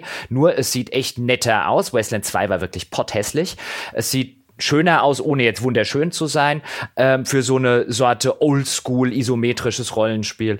Und es spielt sich wesentlich flüssiger, weil die Bedienung von Wasteland 3 teilweise, äh, von Wasteland 2 teilweise auch eine Katastrophe war. Viel mehr konnte man anhand der Demo nicht sagen, aber es war jetzt durchaus was, wo ich gesagt habe, okay, bei ein paar Sachen, die mich bei Wasteland 2 echt gestört haben, so gerade bedienungstechnisch in den Kämpfen, sehr fummelig, viele Klicks gebraucht für viele Aktionen. Das haben sie deutlich verbessert, zumindest an der Stelle. Ähm, ja, kann man das konstatieren. Und was ich gespielt habe, war Bestes Action Adventure. Das hat nämlich gewonnen. Black Sad oh. Under the Skin. Und wir standen am ersten Messetag, als das kam, da und haben uns gefragt, what the fuck ist das? Ich habe es extra im Vorfeld jetzt nochmal recherchiert, weil ich wollte mir auch ein Bild machen vor der Aufnahme über die Preisträger des, der Gamescom Awards. Und ja, ich war total überrascht, dass es ein äh, Noir-Thriller ist mit anthropomorphen Tierwesen aus Spanien, basierend auf einem spanischen Comic. Mhm. Von einem französischen Publisher eigentlich, nämlich Microid, aber kommt in Deutschland oder Astragon, die man von, von was kennt man die doch gleich? Äh, dem Land, oh. ist es der Landwirtschaftssimulator? Welcher von den Simulatoren? Ich glaube schon, dass sie den Landwirtschaftssimulator vertreiben. Auf jeden Fall hat, doch so genau, ja. hat mir nichts gesagt ähm, und ich habe da drauf geguckt, so was ist das? Wieso gewinnt das Bestes Action Adventure? Ich muss mir das angucken. Bin in den äh, Consumer-Bereich gelaufen und konnte es auch sofort anspielen und es ist schon, also wie du schon gesagt hast, so, ist so, hat die eben diese anthropomorphen Tierwesen, also der, den, den, die Hauptfigur, die man spielt, dieser Black Sad oder Black Sad, wie auch immer, ist so eine Katze, Schrägstrich ein Panther, also so eine schwarze Katze oder ein Panther. Ähm, äh, und da rennen Nashornwesen rum und Katzenwesen und so weiter. Und es erzählt so eine Privatdetektivgeschichte, so eine Film-Noir-Privatdetektivgeschichte offensichtlich. Und spielerisch, also keine Ahnung, was das in Bestes Action-Adventure tut, das ist ein Telltale-Spiel mit ein bisschen Sherlock Holmes Mechanik, weil es gibt so eine Kombinationsmechanik, wie die, wie die Sherlock Holmes Spiele von Frogwares haben oder zuletzt eben das Sinking City vom gleichen Hersteller, ähm, wo du halt aus verschiedenen, da, da, da wabern dann die verschiedenen Hinweise, die du gesammelt hast und du musst die miteinander kombinieren zu einer neuen Deduktion. So eine Mechanik ist drin, aber der Rest ist mehr oder weniger, du klapperst einen Raum voller Hotspots an, ab und ab und zu die Kampfsequenzen sind Quicktime-Events. Wie bei einem Telltale-Spiel eben. Äh, das war jetzt nicht schlecht. Ich fand sogar an einigen Stellen fand ich es echt ziemlich nett gemacht. Das ist so die Sorte Spiel, wo ich jetzt sagen würde, ähm, keine Ahnung, ob das zum Beispiel episodisch erscheint und Co. Ähm, aber kann man mal so im Hinterkopf behalten, behalten und vielleicht bei einem Steam Sale mitnehmen, weil es wirkte jetzt auch nicht unbedingt wie was, was, wo man jetzt sagen würde für die Sorte Erzählspiel, äh, blows me away oder so. Die Sprachausgabe in der englischen Version, die spielbar war, war teilweise eher auf der, auf der schlechten Seite. Auch der Hauptcharakter, den würde ich jetzt unter geht noch so verbuchen. Also es war jetzt nichts, wo man jetzt gesagt hätte, so wow, da könnte man an vielen Stellen wahrscheinlich mit mehr Budget hätte man dort deutlich mehr rausholen können, aber wirkte jetzt auch nicht inkompetent oder schlecht oder so. Aber wenn das das beste Action-Adventure der Messe gewesen sein soll, kann die Jury nicht weiter als drei Stände gegangen sein. Also das ist wieder halt so ein Fall von, Jetzt müsste man ins Kleingedruckte dieser Awards gucken und dann ist, welche Spiele waren denn noch eingereicht und so. Also alles das, was sie dir eigentlich nicht verraten und wo sie so tun wollen, als sei das so die komplette Messe und so weiter gewesen. Aber das ist schon so ein bisschen wie ein, ah, ja, ja, das ist das beste Action-Adventure und nicht, nicht vielleicht A Link to the Past oder so. Äh, Link to the Past sag ich schon, oder? Link's Awakening, so rum heißt das. Dass das auf jeder Hinsicht als Action-Adventure kompetentere Spiel ist und tatsächlich Action hat. Ja, ich weiß auch nicht, was sie sich da gedacht haben. Die Hersteller des Spiels äh, auf Steam sagen ja auch in, der, in ihren News, wir haben das beste Adventure auf der Gamescom gewonnen, den Preis, und beschreiben die Kategorie dann als Action-Adventure. Mhm. Die haben sich wahrscheinlich auch gewundert und gesagt, ja, wie verkaufen wir das unserem Publikum? Ich glaube, die, die, die Nominierten, die sind übrigens öffentlich. Die sind bekannt. Und in der Kategorie Bestes Action Adventure waren außerdem nominiert Concrete Genie und The Legend of Zelda Link's Awakening. Ah, dann hat das Schlechteste ah. von den drei gewonnen. Ja. Aber wahrscheinlich mussten, ja, Concrete Genie hat ja schon bestes Familienspiel, ja, und äh, Zelda hat, glaube ich, bestes Switch-Spiel und da blieb halt bestes mhm. Action-Adventure noch für Black Sad. Äh, äh ja, wahrscheinlich wird ein bisschen gestreut. So, ja. naja, komm hier. Ja, aber das ne? ist halt wieder so ein, weißt du, so ernst kann man halt dann die Awards nehmen. Und mir haben mehrere Leute aus der äh, äh, gesagt, ähm, als wir auch darüber so ein bisschen gesprochen haben, ja, das ist halt das Problem, wenn man die Spiele vorher nicht spielen kann. So, ah, ja. Ich habe ja immer gehört, angeblich könnte die Jury vorher spielen. Ja, ja. Das habe ich auch immer so gehört. Ja, ich habe mehrfach gehört, ein so ein, das ist ja das Problem, wenn man es vorher nicht spielen kann. Das, ja. Also ich, ich, glaube, es gibt halt so einen Termin, wo die Jury das spielen kann. Vielleicht auch, wenn Jurymitglieder dort keine Zeit haben. Vielleicht ist es auch so ein Selbstverschuldet, wenn man es nicht spielen kann. Ich weiß es nicht. Es ist mir nur wieder aufgefallen, ein immer, immer wenn in Deutschland irgendwelche Awards verteilt wird, wird es peinlich. Ja, vielleicht ja, erfährt man es bei den anderen auch einfach nur nicht so sehr. Das war, genau. Und äh, peinlich geht's ja weiter. Also für mich jetzt, ich bin ja sehr gespannt. André, wir müssen über Doom Eternal reden. Das war mit das Schlechteste, was ich auf der Gamescom gespielt habe. Das ist ein guter Teaser. Aber vielleicht lass mich, lass mich noch kurz auf. Okay, ich klar. so New News-Ticker-hafte Items. Ah, okay. Ja, ich wollte jetzt nur, Äh, weil, weil halt, hat genau. halt halt auch gewonnen, weißt du, bestes Actionspiel. Und ich so, no. Okay, äh, keine Ahnung, ob das was gewonnen hat, aber ich habe auch Borderlands 3 gespielt. Und das sollte man meinen, dazu könnte man eigentlich viel erzählen. Ist aber allerdings, das Ding war so, sie haben uns eine wirklich sehr schön kurze Präsentation gegeben. So, hier, guck mal, ne, es gibt jetzt diese neue Klasse und so weiter. Und dann durfte man selber spielen. Aber was wir gespielt haben, war so eine Art das war halt so ein Arena-Kampf, ne? So, so ein separiertes Ding, was dann im Spiel wahrscheinlich halt für endlosen Content sorgt, ne? Hier guck mal, da gehst du in die Arena rein, machst da das platt, gehst weiter, machst da alles platt. Die haben euch nicht, nicht ir- irgendwie Campaign oder so spielen lassen. Nee. Boah, Nee. buh. Ja. Und dementsprechend kann ich vermelden, es spielt sich wie ein Borderlands. es sieht auch aus wie ein Borderlands. Und äh, ja, ich hatte da schon Vergnügen dran, aber ansonsten, es war zwar eine halbe Stunde, aber das ist halt für so einen Loot-Shooter, der ja dann auch so wirklich sehr davon lebt, ne, ist dann halt, wie ist die Progression und vor allem will ich wissen, ist es wieder so schön witzig, ist es so schön durchgestylt, ja. Und äh, es war noch nicht mal, dass wir im Koop gespielt hätten, sondern es war jeder halt einzeln in diesen Arenen unterwegs. Und dementsprechend kann ich nur die mit den Schultern zucken und sagen, ich habe zwar Borderlands 3 gespielt, aber ich kann wirklich nichts großartig Erhellendes zu Borderlands 3 sagen, außer dass ich das Gefühl hatte, dass es spielmechanisch halt so ist, wie man sich das vielleicht auch wünscht. Und dann noch ein ganz kurzes Ding, was ich gespielt habe, ist Everspace 2. Und da muss man schon gleich direkt nämlich einlenken. Was ich gespielt habe, ist eine Tech-Demo von Everspace 2. Das Spiel kommt erst 2021. Und de- dementsprechend ist auch da eigentlich nichts zu vermelden, außer das Studio, das schon mal ein Spiel im Weltraum gemacht hat, kann auch immer noch Spiele im Weltraum machen. Es sah auch aus, als ob sie technisch weiterhin dazu in der Lage sind, Spiele im Weltraum zu machen. Das fühlte sich okay. Äh, sie haben erzählt natürlich, was sie für gute Vorsätze dafür haben, aber das ist ein Spiel, das kommt halt erst in ewiger Zukunft raus. Dementsprechend kann ich eigentlich nur sagen, falls irgendjemand irgendwo im Netz liest, jemand hätte Everspace 2 gespielt und dort trifft jemand eine qualitative Aussage, dass dieses Spiel entweder gut oder schlecht werden würde, ja, dann ist das ziemlich absurd, weil dazu kann man nichts sagen. Ich habe das auch vor allem gemacht, weil ich mal die Leute von Rockfish heißen, die glaube ich kennenlernen wollte, äh, weil ich mir gedacht habe, so erste war schon ganz cool, der zweite sah äh, an der Indie Arena Booth sah, oder jetzt heißt es ja Indie Village dieses Jahr glaube ich, sah sensationell aus, wollte die mal kennenlernen, habe das Gefühl, das ist so ein Studio, von denen könnten noch cooler cooler Shit kommen, aber ansonsten war das halt so ein, da haben wir uns nicht mal ohne 0 zu 0 haben wir uns getrennt. Ihr habt ja nicht mal angestoßen, offensichtlich. Ihr habt euch ja Nee. vor dem Spiel, habt ihr schon 0-0 verabredet. Ja, sozusagen. Ja, genau, das wusste nur keiner.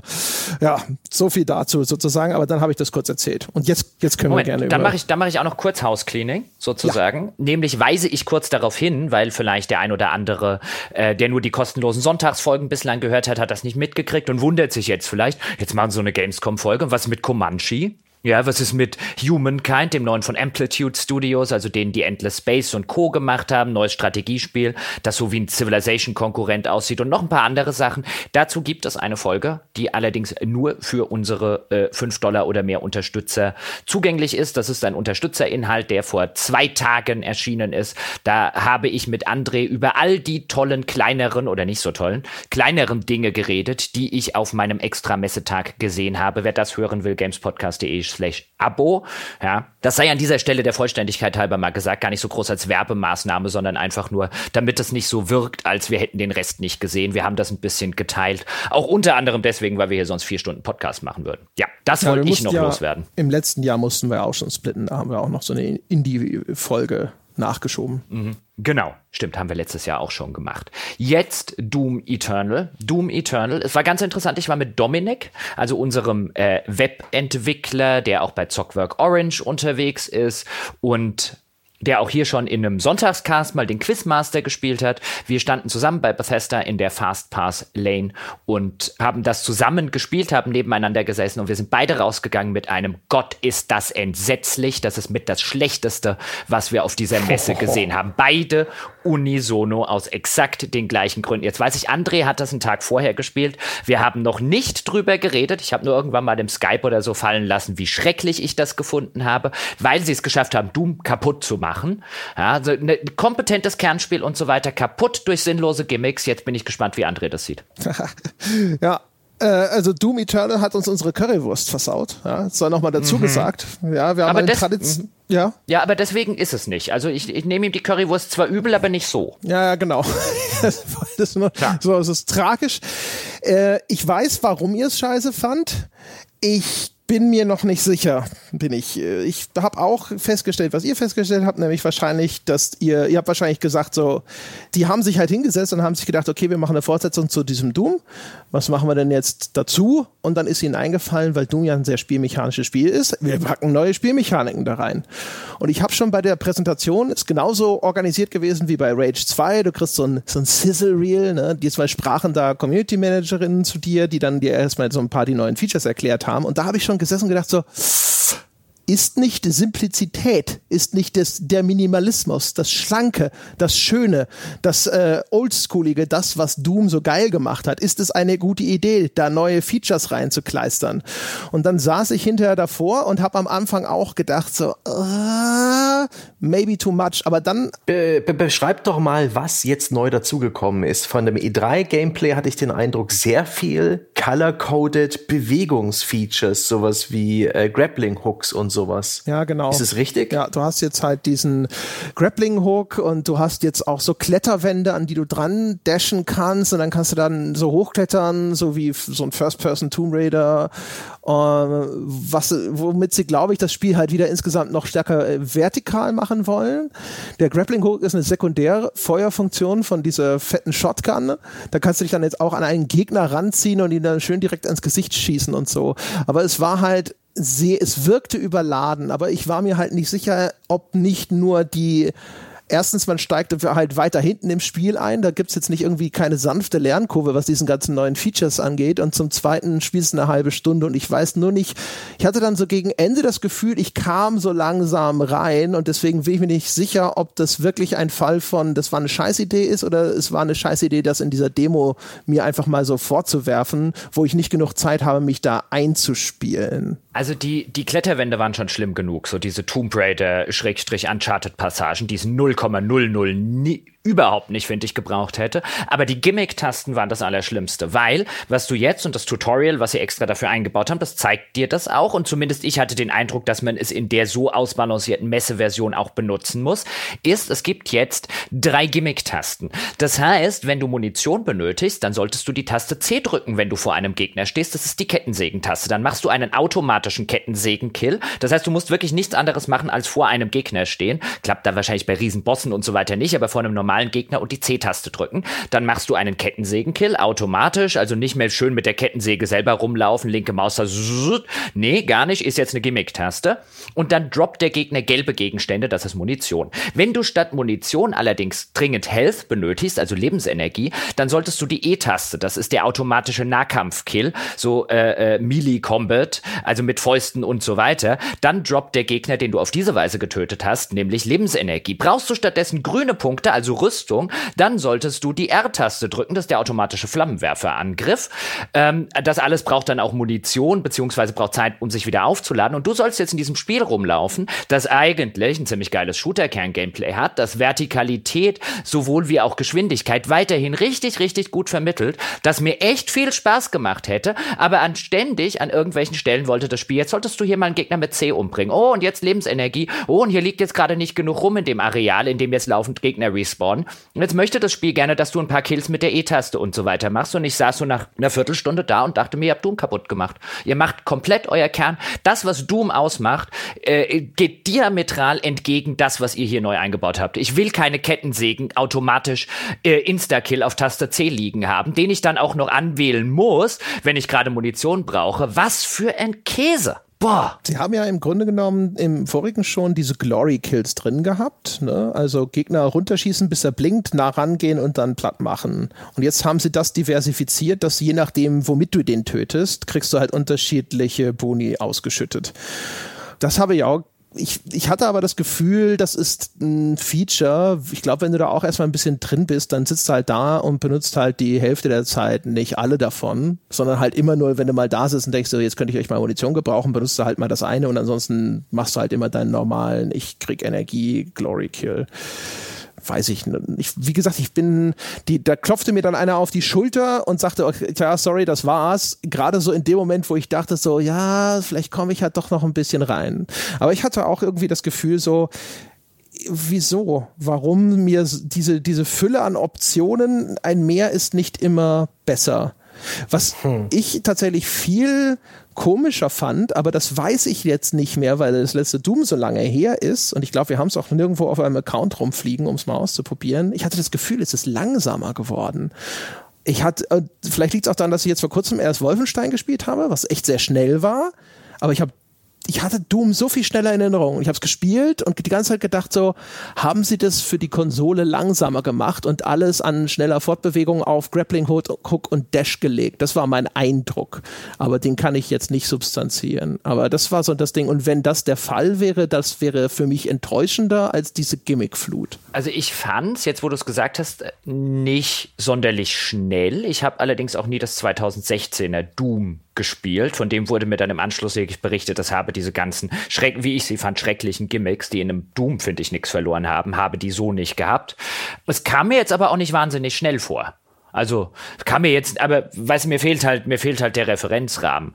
Ähm, und es mag, weil du es gerade gesagt hast, durchaus auch sein, dass, wenn ich das Ding dann irgendwie in der Release-Version zwei Stunden spiele oder so, ich dann halt eben sage, ja gut, macht mir nicht so viel aus mit den Gimmick-Teil. Ich benutze sie dann halt nicht, muss die ja nicht benutzen. Ja, aber dann ist es halt ein, oder ich benutze sie wirklich nur, wenn es unbedingt sein muss. Aber weißt du, dann ist, ich habe mich an ein schlechtes Feature gewöhnt, das das Spiel nicht gebraucht hätte. Ähm, und der Mensch kann sich an viele Dinge und auch an viele unerfreuliche Dinge gewöhnen. Aber hier saß ich wirklich aktiv davor und dachte mir, alles das, was ihr anscheinend im Vergleich zu eurem Vorgänger neu eingebaut habt, macht euer Spiel schlechter. Und zwar aktiv schlechter, aber ihr habt eine, weil es wegnimmt von dem, was euer Spiel gut macht. Diese Kernspielmechanik, ich finde immer noch das Geschwindigkeitsgefühl, auch wenn ich es nicht wahnsinnig schnell fand. Das Geschwindigkeitsgefühl ist cool, ähm, die, das ganze äh, Steuergefühl ist cool, das Waffenfeedback und so weiter ist cool, auch wenn ich übrigens den Eindruck hatte, aber auch da Messe versus zu Hause, dass es mir bei Rage 2, was das angeht, besser gefallen hat.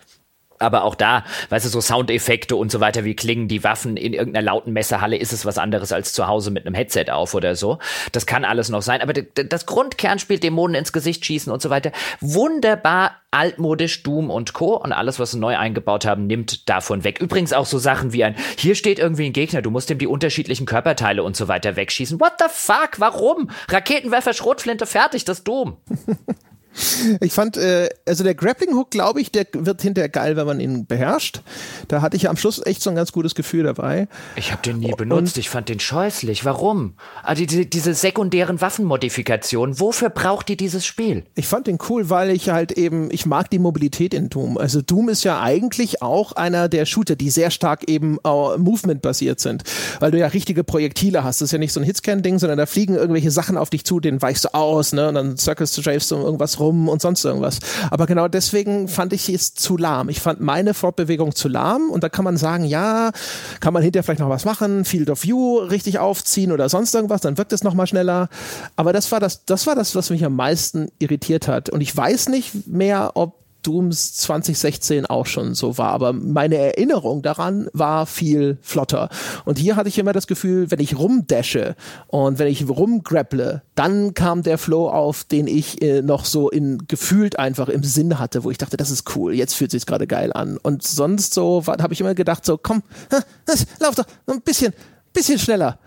Das war so das Einzige, wo ich gedacht habe, so, ah, aber ich, wie gesagt, ich könnte nicht mehr beschwören, dass das wirklich so gewesen ist, sondern vielleicht liegt es auch daran, dass die, es war ein sehr weites Areal teilweise, auf dem man sich da bewegt hat und vielleicht, wenn man durch enge Gänge läuft, dann wirkt es nochmal anders schwierig. Also, ich hätte es nach dem Anspielen, wenn ich es, wenn ich ein Mensch wäre, der vorbestellen würde oder mich äh, äh dringend oder mich mich häufig hypen lassen und so weiter würde, nach dieser Anspielsession wäre es komplett von meiner willig spielen Liste runter. Also ich würde sofort eine Vorbestellung canceln, wenn es eine gäbe. in, der, in der Angst, ich krieg halt einfach einen, einen scheiß Doom. Ja, und wenn ich es vorbestellt hätte, hätte ich es ja wegen, ich will einen Doom. Ja, nee, so ging es mir ja. nicht. Und ich, bin neugierig, ja. wie sich das hinterher darstellt, wenn man es dann tatsächlich mal länger spielt und wenn halt auch erstmal ne, ein Anfangsareal ist oder einfach erstmal eine Menge von einfachen Gegnern wegrotzen kannst und sonst irgendwas. Also es hatte seine Momente, wo ich wieder gedacht habe, geil, ja. so, so sollte sich ein Shooter anfühlen. Ja, und dann kommt die Grappling Hook Passage. Äh, oder die klettere hier Wände hoch und mach irgendwelche Sprünge, weil du bist jetzt Doom, du bist jetzt die Doom Lara Croft und so Passage. Und dann fand ich es wieder scheiße. Ja, gut, diese Kletterpassagen, das war ja meistens ein Schnickschnack. Da war halt so eine Wand, da springst du dagegen, kletterst hoch und dann bist du auf der nächsten Plattform. Nee, die wollten so auch teilweise Sequenzen, zumindest in meiner Version, in der die ich gespielt habe, gab es Sequenzen, da musst du von einer Kletterwand zur nächsten und dann musst du wieder in die andere Richtung, wie so eine Doom Predator Kletterpassage. Die ja, aber das war ja voll trivial, also. Ja, die, es ist, ist trotzdem scheiße. Ich will weiter Monster abschießen. Ja, aber das, das unterbricht es für 20 Sekunden. Nee, teilweise. Ich hatte, hatte eine Passage neben und links und rechts. Ich habe mich dann gerne umgeguckt.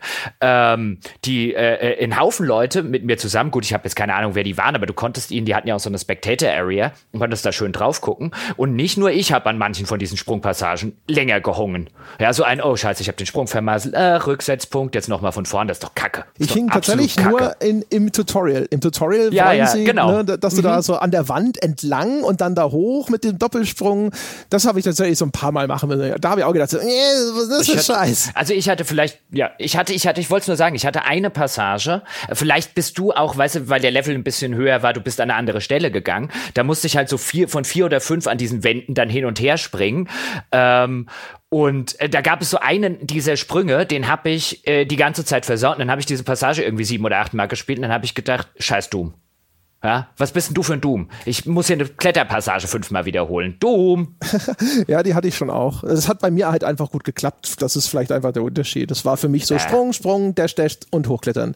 Aber ja, wie hm. gesagt, also ich kann verstehen, dass man das jetzt, dass das nicht das ist, wo man sagt, so deswegen Das ist ja auch noch nicht mal cool. Das aus der Ego-Perspektive zu spielen, weißt du, dann hast du ja noch nicht mal so dieses Tomb Raider, oh, und die, wie, wie sich Lara da drüber springt. Das ist halt in jederlei Hinsicht einfach völlig, völlig hinig, das da einzubauen. Also es ist, weißt du, wenn der, der Aspekt wenigstens cool wäre, aber der ist ja noch nicht mal cool. Das ist halt einfach nur lästig. Denk mal, wie gesagt, sie, sie sind dann, haben dann noch mal andere Möglichkeiten im Leveldesign, wenn dann sie sich da hochklettern lassen. Ne? Ja, oder tatsächlich habe ich auch gedacht, wieso nicht die Jump Pads? Die sind ja drin gewesen, ne? Diese wie in Quake, wo du einfach irgendwo so ein Ding drauf, das schießt dich dann halt zur nächsten Plattform rüber. Da habe ich auch immer gedacht, das ist doch vom Pacing her viel geiler. Wieso machen wir das nicht alles darüber? Äh, also das hätte ich dem Klettern durchaus vorgezogen. Ich kann mir aber, wie gesagt, theoretisch schon vorstellen, dass das irgendwo für sie irgendwo Sinn ergibt, hinterher mhm. auch so von dem, wie sie die Level bauen können. Die, die Kettensäge nehme ich übel. Ja, die Kettensäge zu so einer äh, One-Click-Gimmicky-Taste zu machen. Bäh. Kettensäge war immer cool. Die Kettensäge war aber auch ein One-Click-Gimmick im Vorgänger. Wenn du jetzt den nicht gespielt hast, bist du vielleicht. Ja, dann haben sie es da halt auch schon blöd. Warum ist das Nein, keine da Waffe? hat das ganz gut gepasst. Sie war eine Waffe, aber sie hat praktisch instant gekillt. Aber schauen wir einfach mal. Ich bin jetzt hin und her gerissen nach dem, was ich gehört habe. Aber euer Gespräch hat sich jetzt auch, glaube ich, ein bisschen äh, ne? erschöpft. Hoffe ich doch. Es war jetzt ziemlich viel Doom ja. und ich habe noch jede Menge kleine, kleine Beobachtungen, die ich jetzt vielleicht auch mal nennen möchte, so im News-Stil, so. wie André vorhin. Will er das? Aha. El Hijo beispielsweise, ich glaube, so wird es gesprochen, das Spiel, das e El Hijo geschrieben wird, H-I-J-O, das kommt von einem Berliner kleinen Studio namens Honey und ist ein Schleichspiel, ein Stealth-Adventure in Mexiko, wo man einen kleinen Waisenjungen spielt, nicht Waisenjungen, einen kleinen Jungen, der von seiner Mutter ins Kloster gebracht wurde, wo Zwangsarbeit lauert und er flieht da jetzt. Und das ist, ist ganz wunderbar herzig und super toll inszeniert und hat so einen schönen Grafikstil und einige handfeste Herausforderungen beim Game Design. das Entwicklerstudio ist nämlich noch relativ jung. Die haben vorher eher so interaktive Installationen gemacht oder auch ähm, bei The Spiral mitgewirkt, einer Art interaktiver Fernsehserie irgendwie aus Skandinavien wo das so ein bisschen ARG-mäßig weiterging im Netz und wo auch Leute Dinge hochladen konnten, die dann wieder in der Serie gelandet sind. Ähm, ganz witzige Idee.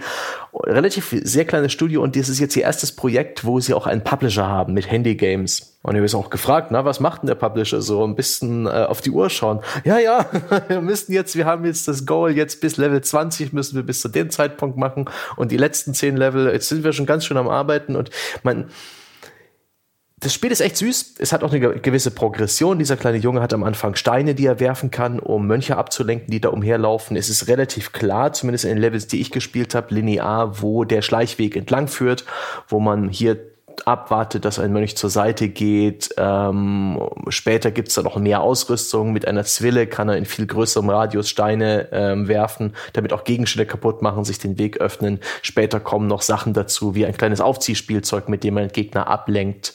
Der Fail State, also entdeckt werden, führt immer dazu, dass man halt an einen Checkpoint neu anfängt. Die Levels sind ganz hübsch gemacht. Der Grafikstil ist echt schön. Was dem Spiel aktuell noch fehlt, ist eine gute Lesbarkeit. Es gibt halt dadurch kein Color Coding, es gibt keine Hinweise darauf, dass ich zum Beispiel diese eine Leiter, über die ich gerade geklettert bin, zur Seite schieben kann. Da musste ich erst darauf hingewiesen werden. Und immer dann, wenn mir das Spiel auch im Tutorial etwas beigebracht hat, hat es mir das viel zu unscheinbar beigebracht.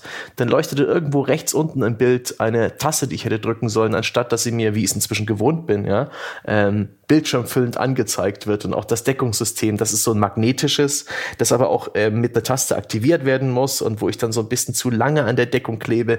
Auch dieses Leitern schieben hat oftmals nicht im, auf Anhieb geklappt. Dann ist meine, mein Charakter so hingegangen zur Leiter und ich musste die Taste halt nicht bloß antippen, sondern kurz gedrückt halten, damit diese Aktion funktioniert hat und solche Geschichten. Da muss noch echt viel gemacht werden, damit das Spiel sich auch wirklich fluffig spielt. Denn Stealth-Spiele sind Spiele, die frustrieren mich schnell. Und in, in dem Spiel kann es durchaus sein, dass die Steuerung ein Stück zum Stolperstein dafür wird. Eines ansonsten eigentlich ganz ja, klar designten Spiels. Es ist, es will gar nicht mehr sein, als draufsteht. Es ist ein Stealth-Spiel mit diesem Top-Down-Zeichentrick-Look, der so handgemacht aussieht und, und, und einer schönen Farbpalette. Und ich hoffe, das gelingt ihnen auch wirklich, ähm, ja, das Erwachsenwerden bei Honey äh, diese, diese, diese Feuerprüfung jetzt mal ein so richtiges Spiel rausgebracht zu haben unter dem Publisher. Das heißt, sowohl Milestones einhalten, als auch die ganze spielerische Qualität in der Benutzerführung hinzustellen, die man aktuell erwartet. War ein witziger Termin. Der hat mir vom, äh, vom Austausch mit den Entwicklern am meisten Spaß gehabt gemacht, weil äh, wir haben Tacheles geredet und ich habe auch echt, ich habe nicht mit der Kritik vom Berg gehalten. Das, das war doch der Termin, wo du dir beim ja. Betreten des äh, Koch, nee, Quatsch, THQ Nordic THQ einen Sack über den Kopf gezogen und dich dann vor diesem Computer wieder freigelassen haben. Ja, genau der. so, wo Sebastian? So, da und dann auch irgendwo da hinten so umringt Ach, von stimmt, da habt ihr mich gesucht. Ja, ne? ja genau.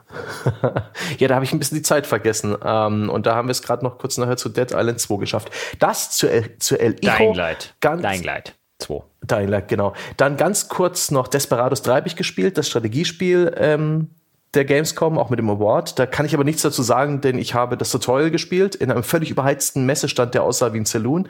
Hübsch, aber praktisch ähm, wie isoliert. Das war wie in einer Styroporbox zu stecken mit lauter äh, High-End Gaming-PCs und Leuten.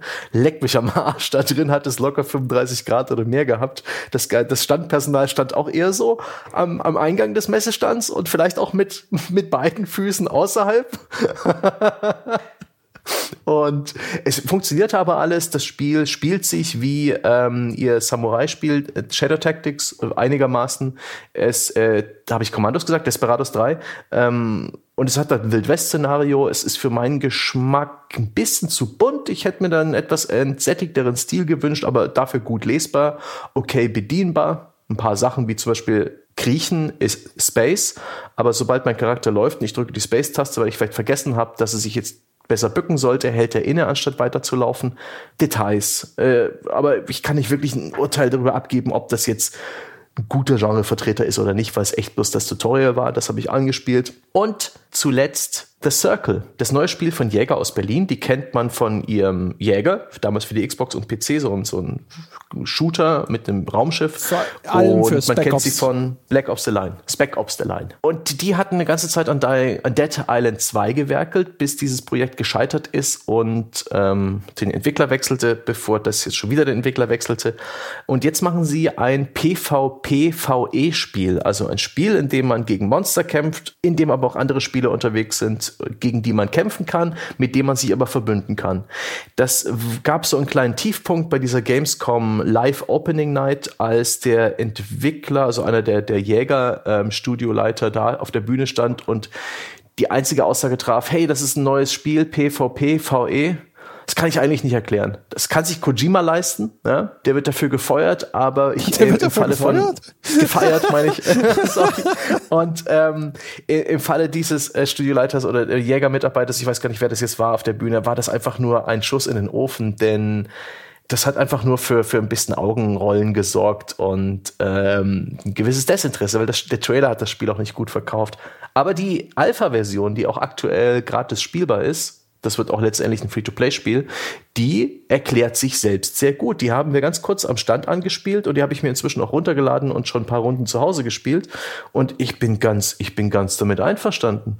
Das ist ein, ein Science-Fiction-Shooter, so ein bisschen vom Konzept an die Dark Zones aus ähm, The Division angelehnt. Das heißt, ein feindlicher Ort, wo man Aufträge erfüllen und äh, Monster besiegen muss, aber auch andere Leute haben ähnliche oder dieselben Ziele und du musst halt gucken, ob du mit denen kooperierst. Dann verlierst du Belohnung am Ende und büßt dein Energieschild ein oder ob du sie lieber gegen sie kämpfst und ähm, PvP spielst was riskant sein kann, aber auch Belohnung mit sich bringt. Und es gibt so einen gewissen Timer, ein Sturm, der dann dich zur Evakuierung zwingt. Und genau wie bei den Dark Zones in The Division muss dann auch letztendlich rauskommen, um ein Maximum an Belohnungen und Crafting-Materialien aus dem ganzen Spiel rauszuziehen.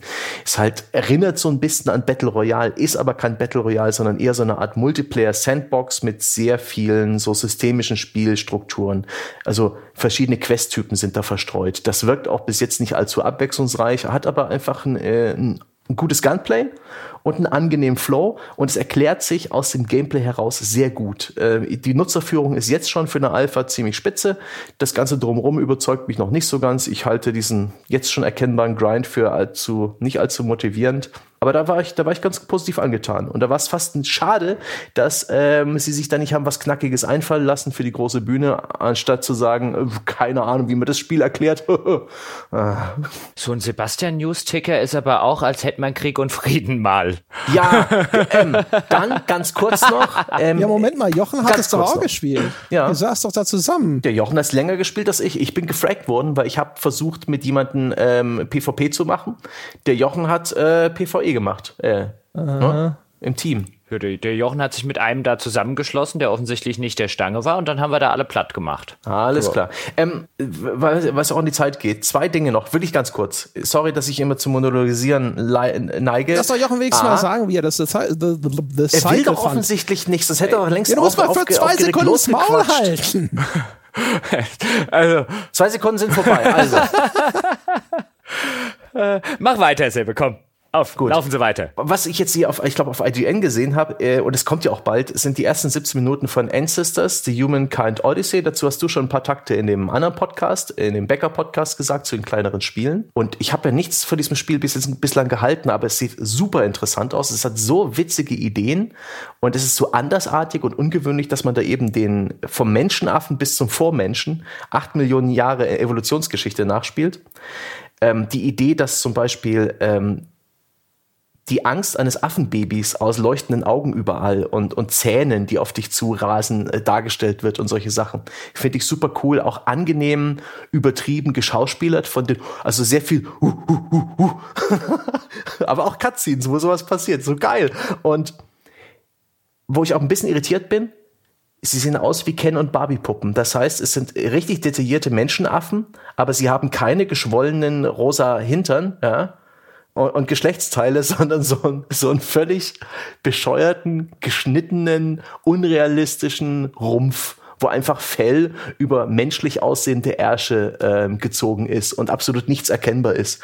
Was für ein Immersionsbruch. Tadel. okay? Zu wenig Affenärsche. Kein Kommentar. Mhm. ja. Also ich, ich wünsche mir realistische Affenärsche. Vielleicht gibt's ja so einen Butt-Patch wenn das Spiel rauskommt. Früher gab es die Blood Patches, hier wünsche ich mir einen Blood Patch. Und dann ist mir noch aufgefallen, ein Rollenspiel namens Dark Envoy. Eigentlich jetzt, ich weiß gar nicht, ob das neu angekündigt ist oder lediglich ähm, ein, ein Update, ein Gameplay-Trailer gab es dazu, aber der hat mir voll gefallen. Das ist ein Rollenspiel mit klassischen Charakterklassen. Es ist, hat einen schönen Look. Es erinnert vom Gameplay ein bisschen an Mutant Year Zero. Das heißt, in Echtzeit kann man da mit den Charakteren durch Landschaften laufen und praktisch Gegner-Encounters vorbereiten. Die Kämpfe finden dann in einem Grid-System und rundenbasiert und mit Deckungssystem statt. Ähm, aber eben wirklich High-Fantasy-Rollenspiel. Das Ganze soll eine nonlineare Struktur haben, aber durchaus eine Story wo man das Spiel halt mehrmals durchspielen muss, um alle, alle Geschichten in dieser Spielwelt zu erfahren. Und es ist ähm, von Michael Chatfield co-written. Amazons Top ein, einer von Amazons Top 100 Science-Fiction Fantasy Writer. Top 100. Top 100, Aber ja. Top 50 dann und, schon nicht mehr. Und, und, Wahrscheinlich und auch nicht Top- außer, außer, dass es überhaupt nicht nach High Fantasy aussieht, ist es anscheinend High Fantasy. Ist das High Fantasy? Na, Ja, Fantasy meine ich halt. Also klassische, also so, oh Gott, ich habe High Fantasy jetzt vielleicht falsch definiert. Es ist eine schöne, Nur damit sich die Leute, Fantasy. damit sich das sieht hier eher aus wie so Dark Urban Gothic Richtung. Okay, da ist vielleicht auch Arschloch Steampunk mit dabei und es ist Ja. auch Dark Urban Gothic, das kann ich nicht gut, aber Wie viel der muss man Mann, eigentlich also verkauft diese- haben, um Top 100 zu sein? Das sind, reichen da 50 Bücher vielleicht schon aus. Dieser Herr Chatfield jedenfalls, der ist, und der, das habe ich gestern mit Begeisterung entdeckt und ich bin bereits mittendrin in meinem neuen, äh, in meiner neuen Passion. Der schreibt vor allen Dingen Lit-RPG-Romane. Das heißt, der schreibt Bücher, die aus der Perspektive von Rollenspielcharakteren geschrieben sind. Das ist ein, ein ganz, ein relativ junges literarisches Genre in der extremen Nische. Das, die habe ich gestern freudestrahlend entdeckt und deswegen bin ich diesem Spiel so dankbar. Dark Envoy, was auch echt ganz okay aussieht, ähm, dass es mich darauf hingewiesen hat, dass es Bücher gibt, in denen der Leser darüber informiert wird, welche Charakterpunkte der Hauptcharakter noch vergeben kann, ja, welche Gedanken er sich macht und wohin er sie verteilt, wo der Leser hundertprozentig die Regeln des Spiels spielt, dessen Geschichte er da erlebt. Und so Ready Player One ist einer der populärsten Romane, der solche Züge trägt. Aber da geht's wohl noch viel, viel nischiger zu. Und ich habe mir jetzt mal zwei dieser Bücher geschnappt, äh, aus einer Empfehlung im Netz, als ich dieses Genre mal recherchiert habe und bin gerade dabei, in dieses nischige Genre einzutreten. Hat äh, also eine, eine seltsame Kreuzung zwischen Literatur und Rollenspiel und ich, ich bin ganz aufgeregt, weil es ist, ich habe ich hab nicht damit gerechnet, dass es sowas gibt. Es, es lässt sich bis jetzt angenehm schräg an. Ich habe gerade eins angefangen, ich habe gestern Abend bloß kurz gelesen, wo ein paar NPCs, ja, äh, plötzlich erkennen, dass, äh, dass es irgendwie komisch ist, dass sie äh, jeden Tag dasselbe machen. Und äh, sie sind gerade in diesem Moment der Erkenntnis, so ein bisschen Westworld-mäßig. Angenehm trashig. Ich bin gespannt, wohin die Reise führt. Und ich hoffe, das ist der Weg hin zu einem interessanten Spezialpodcast zu diesem Literaturgenre. Hier oder auf buchpodcast.de oder als Kollaboration zwischen uns allen. So, Schluss mit meinen Monologen. Klingt eher nach aber warum, ehrlich gesagt. Vielleicht auch. Wer macht denn das. sowas? Ich habe auf deinen Link zu diesem Lit-RPG-Zeug geklickt und damals gestern schon gedacht so, the fuck, why? Die, die Argumentation fand ich aber ganz gut. Die Tatsache, dass du, wenn du eine Fantasy-Geschichte liest und ähm, jemand fällt von der Klippe, ja, dann weißt du nicht, ob der jetzt vielleicht ein Zauberer ist, der da einen Spruch aus dem Arsch sich zieht und ähm, und er fliegt davon. Aber bei Harry Potter hat das funktioniert, weil du Harrys äh, ja, Erwachsen und sein, sein, sein, äh, sein, sein Lernen des Zauberns mitbekommen hast. Du als Harry Potter-Leser wusstest du immer, welche Sprüche kann der kleine Harry schon. Und das hat für dich Spannung erzeugt und auch so ein bisschen eine Eingeweihtheit. Und genau dieses Element treiben solche Romane dann eben auf die Spitze, dass du halt, das ist praktisch ein Let's Play zum Lesen von seiner Struktur. Le beim Let's Harry Play Potter ja- wird doch nicht besser, indem ich sage, und jetzt gibt er aber 20 Punkte auf. Na egal, lassen wir es gut sein. Ja. ich, bin, ich, bin, ich, bin, ich bin erstmal positiv eingestellt. Möglich, dass ich bald wieder Gift und Galle spucke, aber Ich habe hier ähm, es ist wenigstens mal was Neues. die- physisch die Arme verschränkt. Ja, die österreichischen Biere kriegt er aber nicht mehr. das hat voll gut geschmeckt. Da ist aber losgegangen. Er ist ja mal losgerannt hier, der Herr Stange. Sehr schön. Gut, ich, dafür ist jetzt aber auch Flasche leer. Ja? Ich habe nichts mehr Der zu Tank sagen. auch, oder? War jetzt schon so ein Sprint. Und da vorne geht noch, der geht die Weide weiter. Mal schnell übers Gatter gehüpft. Und da noch. Das war super. Oh, ey. Nee, du bist, also ich- ich- man hat dir gerade so echt so ein bisschen zugehört, weißt du, also, also so quasi, wenn ich das visualisiere, ja, dann war das hier jemand, der so über die Wiese, da, juhu, lang gepäst zuge. Ich fühle mich, als wäre ich noch einen Tag auf der Gamescom gewesen. Das hat meine Gamescom Experience 2019 aktiv schlechter gemacht. Shots fired. Ähm, von mir noch zwei Sachen, weil äh, zumindest eine hatte ich gedacht, aber jetzt nähern wir uns wirklich hier äh, äh, rasend schnell der zweieinhalb Stunden Marke schon. Ähm, ob wir da mal noch mal kurz ein bisschen, bisschen genauer drüber diskutieren könnten. Vielleicht zur Einordnung, warum wir über zwei, drei andere große Sachen nicht reden. Also erstens, wir waren nicht bei Ubisoft. Weil äh, Ubisoft einfach nichts für uns sozusagen hatte und mir die Schlangen zu lang waren. Also weder haben wir Fastpässe noch haben wir Termine bei Ubisoft dieses Jahr bekommen. Deswegen gibt es da nichts dazu zu sagen. Ich hatte rechtzeitig angefragt und aber nichts, äh, nichts bei Ubisoft bekommen. Also es war jetzt nicht so, als wären wir da einen Tag vorher und so weiter hin marschiert. Deswegen nichts zu Ubisoft spielen dieses Jahr, weil bei Ghost Recon Breakpoint und bei, bei Watch Dogs wären es schon am Fachbesuchertag irgendwie drei Stunden Schlange stehen gewesen und so. Und da kann ich dann, äh, die Zeit kann ich sinnvoller äh, äh, benutzen. Keine Ahnung, ob wir da auf einer Blacklist gelandet sind. Haben wir, hast du wieder mit Baguettes ah. geworfen, André? Hast du wieder irgendwas? Hast du wieder ein Baguette auf irgendein Ubisoft-Spiel geschmissen? Nicht, dass ich wüsste. Mhm. Okay. Watch Dogs ist das Einzige, was äh, schade ist, weil das hätte ich gerne tatsächlich das mal. Das war nicht spielbar. Ne? Ach so, ah, dann okay. Ja, dann ist auch nicht so schlimm. Ich hätte, ich hätte gerne Siedler gesehen. Das hat auch nicht geklappt. Aber es gab ein großes Exklusivvideo der PC Games. Tatsächlich ein sehr interessantes Video. Irgendwie 16 Minuten Gameplay-Material und äh, äh, erzählt worden, da von den Kollegen der PC Games. Das lohnt sich für jeden, der sich für das neue Siedler interessiert, sich das Ganze anzugucken. Da sieht man schon extrem viel und man sieht auch das Spiel, auch wenn sie es jetzt nochmal von 2019 auf 2020 verschoben haben. Das sieht schon sehr, sehr weit aus. Also nicht nur was die Optik angeht, sondern den ganzen Spielfluss, der dann schon drin steckt und was man schon alles machen kann und wie das so ein bisschen äh, äh präsentiert wird. Also das wirkt nicht zusammengefaked oder so. Und es sieht vor allen Dingen wieder sehr nach altem Siedler aus. Da hat mich André vorher darauf hingewiesen, dass er irgendeinen Stream gesehen hat. Dann habe ich selber mal gegoogelt, bin auf dieses PC Games World Exclusive Video gestoßen und war sehr angetan von dem, was ich dort gesehen habe. Ja, ich fand's auch nett. Also ich habe ein kürzeres Ding gesehen, das war von Ubisoft selber produziert, glaube ich. Aber da habe ich gedacht so, ach guck mal, das sieht ja wieder wirklich aus wie das erste Siedler. Ne? Da waren so Grenzen, mhm. die sich verschoben haben, indem man da anscheinend irgendwelche Wachtürmchen oder genau. so hingestellt hat. Äh, ne? Truppen, die dann indirekt scheinbar irgendwie zu irgendwelchen Kämpfen losgezogen sind, man hat gebaut. Und da habe ich gedacht so, ach guck mal, das könnte mich tatsächlich mal wieder interessieren, weil die Versuche bei Siedler dann jetzt irgendwie noch äh, Echtzeitstrategie oder sonst irgendwas reinzuwursten, da habe ich immer sofort gedacht, so, äh, nein. Und sie benutzen ja, es sieht auch noch echt ganz nett aus, denn sie benutzen ja die Snowdrop Engine, die gleiche Engine, die bei The Division zum Einsatz kommt. Also, das muss ja noch nichts heißen. Das wird ja immer gerne mal so ein bisschen, ja, ja, wir benutzen jetzt diese totale AAA-Engine. Das heißt ja noch nichts, wenn man die Assets mhm. nicht hat, wenn man die Texturen nicht hat und so weiter und so fort. Könnte aber auch zum Genickschuss für das Projekt werden. Theoretisch, ja, so sieht's jetzt nicht aus. Also ich meine, das war einer der Gründe, warum ich gesagt habe, wenn du dieses Video zumindest siehst, dann, dann ist das halt alles Gameplay aus einem Guss und der ganze Aufbau funktioniert ziemlich aus einem Guss, woran du eigentlich siehst, dass, die, dass, dass das Spiel an sich anscheinend schon relativ weit ist. Wahrscheinlich haben sie es verschoben, wie das meistens bei so Spielen ist, weil ihr Balancing noch hinten und vorne nicht funktioniert. Das ist meistens der Grund, warum das am Ende hinten raus dann länger braucht. Bei so Aufbauspielen, die eben sehr davon abhängen, weißt du, wenn eine Sache halt viel zu stark stark ist, dann macht sie das restliche Spiel kaputt und umgekehrt. Mhm. Aber schon ganz interessant, dass sie da auch wieder so auf interne Technologien zurückgreifen und wieder so die Austauschmöglichkeiten bei Ubisoft sind und dann nimmt halt ein Siedler die Engine von einem, von einem Division. Wie gesagt, das will noch nichts heißen, wenn sie halt da keine hochwertigen Assets reinbauen, dann hilft die beste Engine nichts, aber schon ganz interessant, wozu die Division Engine anscheinend alles gut ist. Mhm. Und dann als letzter Punkt, mit dem ich zumindest rausgehen würde, damit ich es angesprochen habe, denn auch das war durchaus Gespräch dann abends auf der sogenannten Branchenparty die Branchenparty, das ist so ein bisschen die Ausstellerparty, die von den Publishern und vom Gameverband und so gemacht wird. Da äh, kosten die Tickets auch Eintritt, beziehungsweise als Normalmensch, beziehungsweise eigentlich auch als Pressevertreter kriegt man keine und dann muss man gerne mal so ein bisschen Connections spielen lassen und am Ende rennt da trotzdem wieder jeder rum, den man kennt.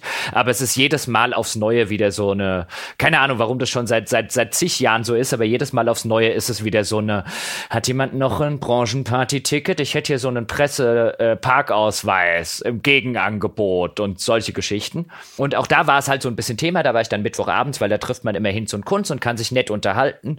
Und meistens geht das auch bis morgens um fünf oder so. So lange war ich jetzt nicht dort. Äh, das heißt, man trifft auch gerne mal den ein oder anderen im angeheiterten Zustand und erfährt neue und interessante Dinge. Und was so ein bisschen ein Thema war, das natürlich niemand zu hoch an die Glocke hängen soll, wollte, war, dass an dem Messe-Mittwoch, also an dem ersten Publikumstag, deutlich weniger los war als an den vergangenen Jahren. Zumindest gefühlt. Weißt du, keiner von uns kann irgendwie auf die verkauften Eintrittskarten gucken oder hat jetzt irgendwie Hunderttausende von Leuten in der Halle oder so gezählt, aber es hieß ziemlich unisono, also jeden, den ich auch drauf angesprochen habe oder von dem ich sogar ohne mein Zutun angesprochen habe, ähm, war es ein, ey, gefühlt war dieses Jahr deutlich weniger los. Also an dem Messe-Mittwoch ähm, war es so, es gab schon Jahre, es gibt immer dieses Nadelöhr auf der Gamescom, nämlich da gibt es so einen Abschnitt, äh, da musste eine Rolltreppe oder auch eine, äh, gibt zwischen auch eine andere Treppe, sind so zwei Rolltreppen und eine größere normale Treppe dazwischen, die musst du hoch oder runter. Und das ist normalerweise das, wo sich relativ lange staut, weil auch die, die Gänge ein bisschen schmäler werden, weil die Leute erst auf die Rolltreppe drauf müssen und so weiter. Und selbst da gab es am Publikumstag keinen Stau, da habe ich das erste Mal gedacht, oh, hier steht man doch normalerweise eine Weile, hier ist doch normalerweise großer Stau. Und so ab 16 Uhr würde ich sagen, waren die Messehallen so leer, wie ich sie auf einem Publikumstag auf der Gamescom noch nie gesehen habe. Und auch so ab 17, 18 Uhr konnte man sich selbst bei größeren Spielen echt easy anstellen im Publikumsbereich und hatte keine lange Wartezeiten. Beim Sony-Stand tatsächlich dachte ich, als ich dort noch mal kurz vorbeigelaufen bin, im ersten Moment, die hätten zu, weil vor Iron Man VR zum Beispiel stand einfach gar niemand. Hm. Und wie gesagt, habe ich auch von einigen anderen gehört, dieses Mal sei zumindest an dem Mittwoch. Es mag sein, dass es jetzt irgendwie durch die Decke gegangen ist am Wochenende oder so. Ich habe jetzt halt den einen Tag sehr intensiv gesehen. In Nordrhein-Westfalen sind auch immer noch Schulferien und ich habe extrem wenig Kinder und Jugendliche gesehen. Was waren denn die Theorien der Menschen, mit denen du darüber gesprochen hast? Die haben dir das doch sicher nicht bloß gesagt, doch. ohne da einen Senf dazu nee, das zu war, geben. das war relativ ein, woran das wohl liegt. Also das war, war, ah, war so ein frischer Eindruck halt vom ersten Publikumstag. Ich meine, es gibt ja viele Möglichkeiten, woran das ist. Mittlerweile lassen sie ja auch schon an dem Fachbesuchertag einige äh, äh Nicht-Fachbesucher, durchaus einige mehr Nicht-Fachbesucher rein. Vielleicht jetzt wieder am Wochenende.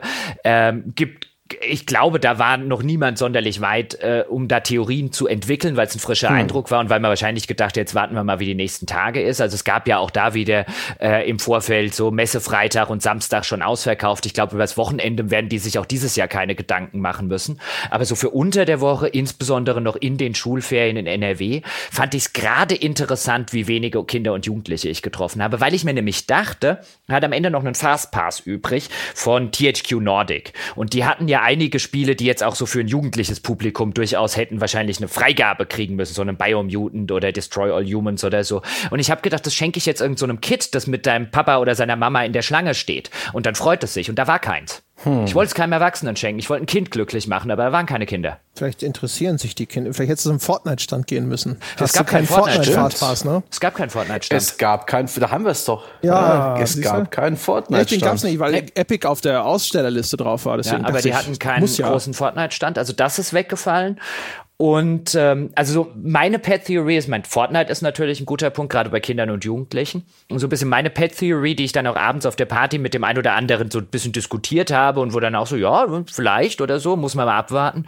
Ist halt, weißt du, wenn so halt eine junge Generation äh, die ganzen Let's Plays guckt, beziehungsweise Spiele über ihre YouTuber konsumiert. Und wenn am Ende nicht mehr das Spiel der Star ist, sondern der, der es spielt, warum dann auf eine Messe gehen, wo das Spiel der Star ist und nicht weißt du, dann gehen die vielleicht, gehen halt auf diese Messe, die Pizmeet und Co. da mittlerweile in Erfurt aufziehen. Da sind ja auch ein paar hunderttausend Leute immer. Dass die halt einfach, wenn der Star nicht mehr das Spiel ist für eine gewisse Generation, ja, wenn das sozusagen, sie haben beim Influencer-Marketing wie die Zwerge in Moria zu tief und zu gierig gegraben, dann kommen die Leute vielleicht irgendwann nicht mehr auf ihre Messe. Weil, wenn der Typ X das nicht spielt, ist das Spiel nicht interessant. Also ich meine, die Influencer waren ja trotzdem da, aber die kommen halt meistens erst später. Mhm. Also so die, Freitag, Samstag, Sonntag, irgendwas. Die waren aber auch gefühlt weniger präsent. Es gab ja in Vorjahren auch die große Influencer-Bühne, für die mhm. wurde richtig viel mhm. Platz geschaffen Gab's auf der Gamescom. Auch es gab diese Signing Area, gab es diesmal auch.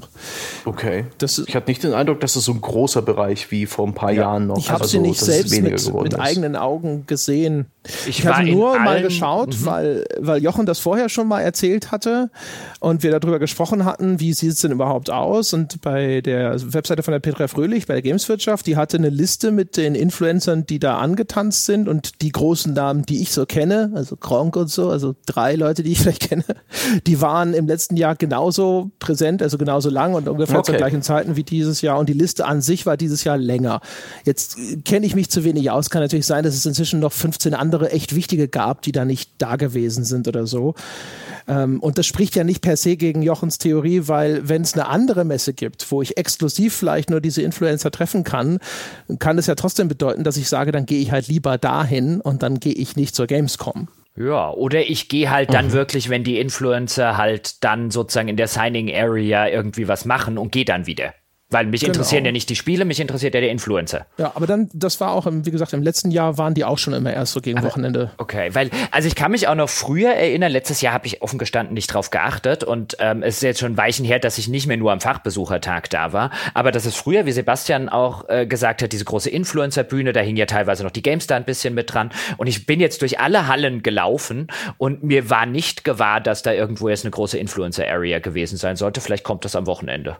Aber das erklärt dann ja vielleicht auch, warum unter der Woche eben die Kinder und Jugendlichen nicht so da sind. Das kann, äh, und vielleicht ist es halt auch, ich meine, ne, die, wir haben ja schon gesagt, es ist jetzt nicht das üppigste Spielejahr. Und dass sich sowas dann auch irgendwo bei der Gamescom vielleicht bemerkbar macht, ne, ich fand ja nicht unlogisch. Das kann, klar, das kann gut sein, aber wobei es dann auch ungewöhnlich ist, dass es sozusagen so eine jüngere Gruppe erwischt. Also die letzten Male, wo ich in den auf auch unter der Woche in der Fach in den in den Publikumshallen war, waren halt gefühlt echt viele Kids da. Klar, hätte ich in dem Alter ja auch gemacht. Ich wäre der erste gewesen, der die Eltern sofort überredet hätte. Ihr Vater muss da mit mir hin. Ja, notfalls musste mir auch noch irgendwie muss mich zu den ab 18er Spielen noch reinschaffen, wie die Videothek und Co.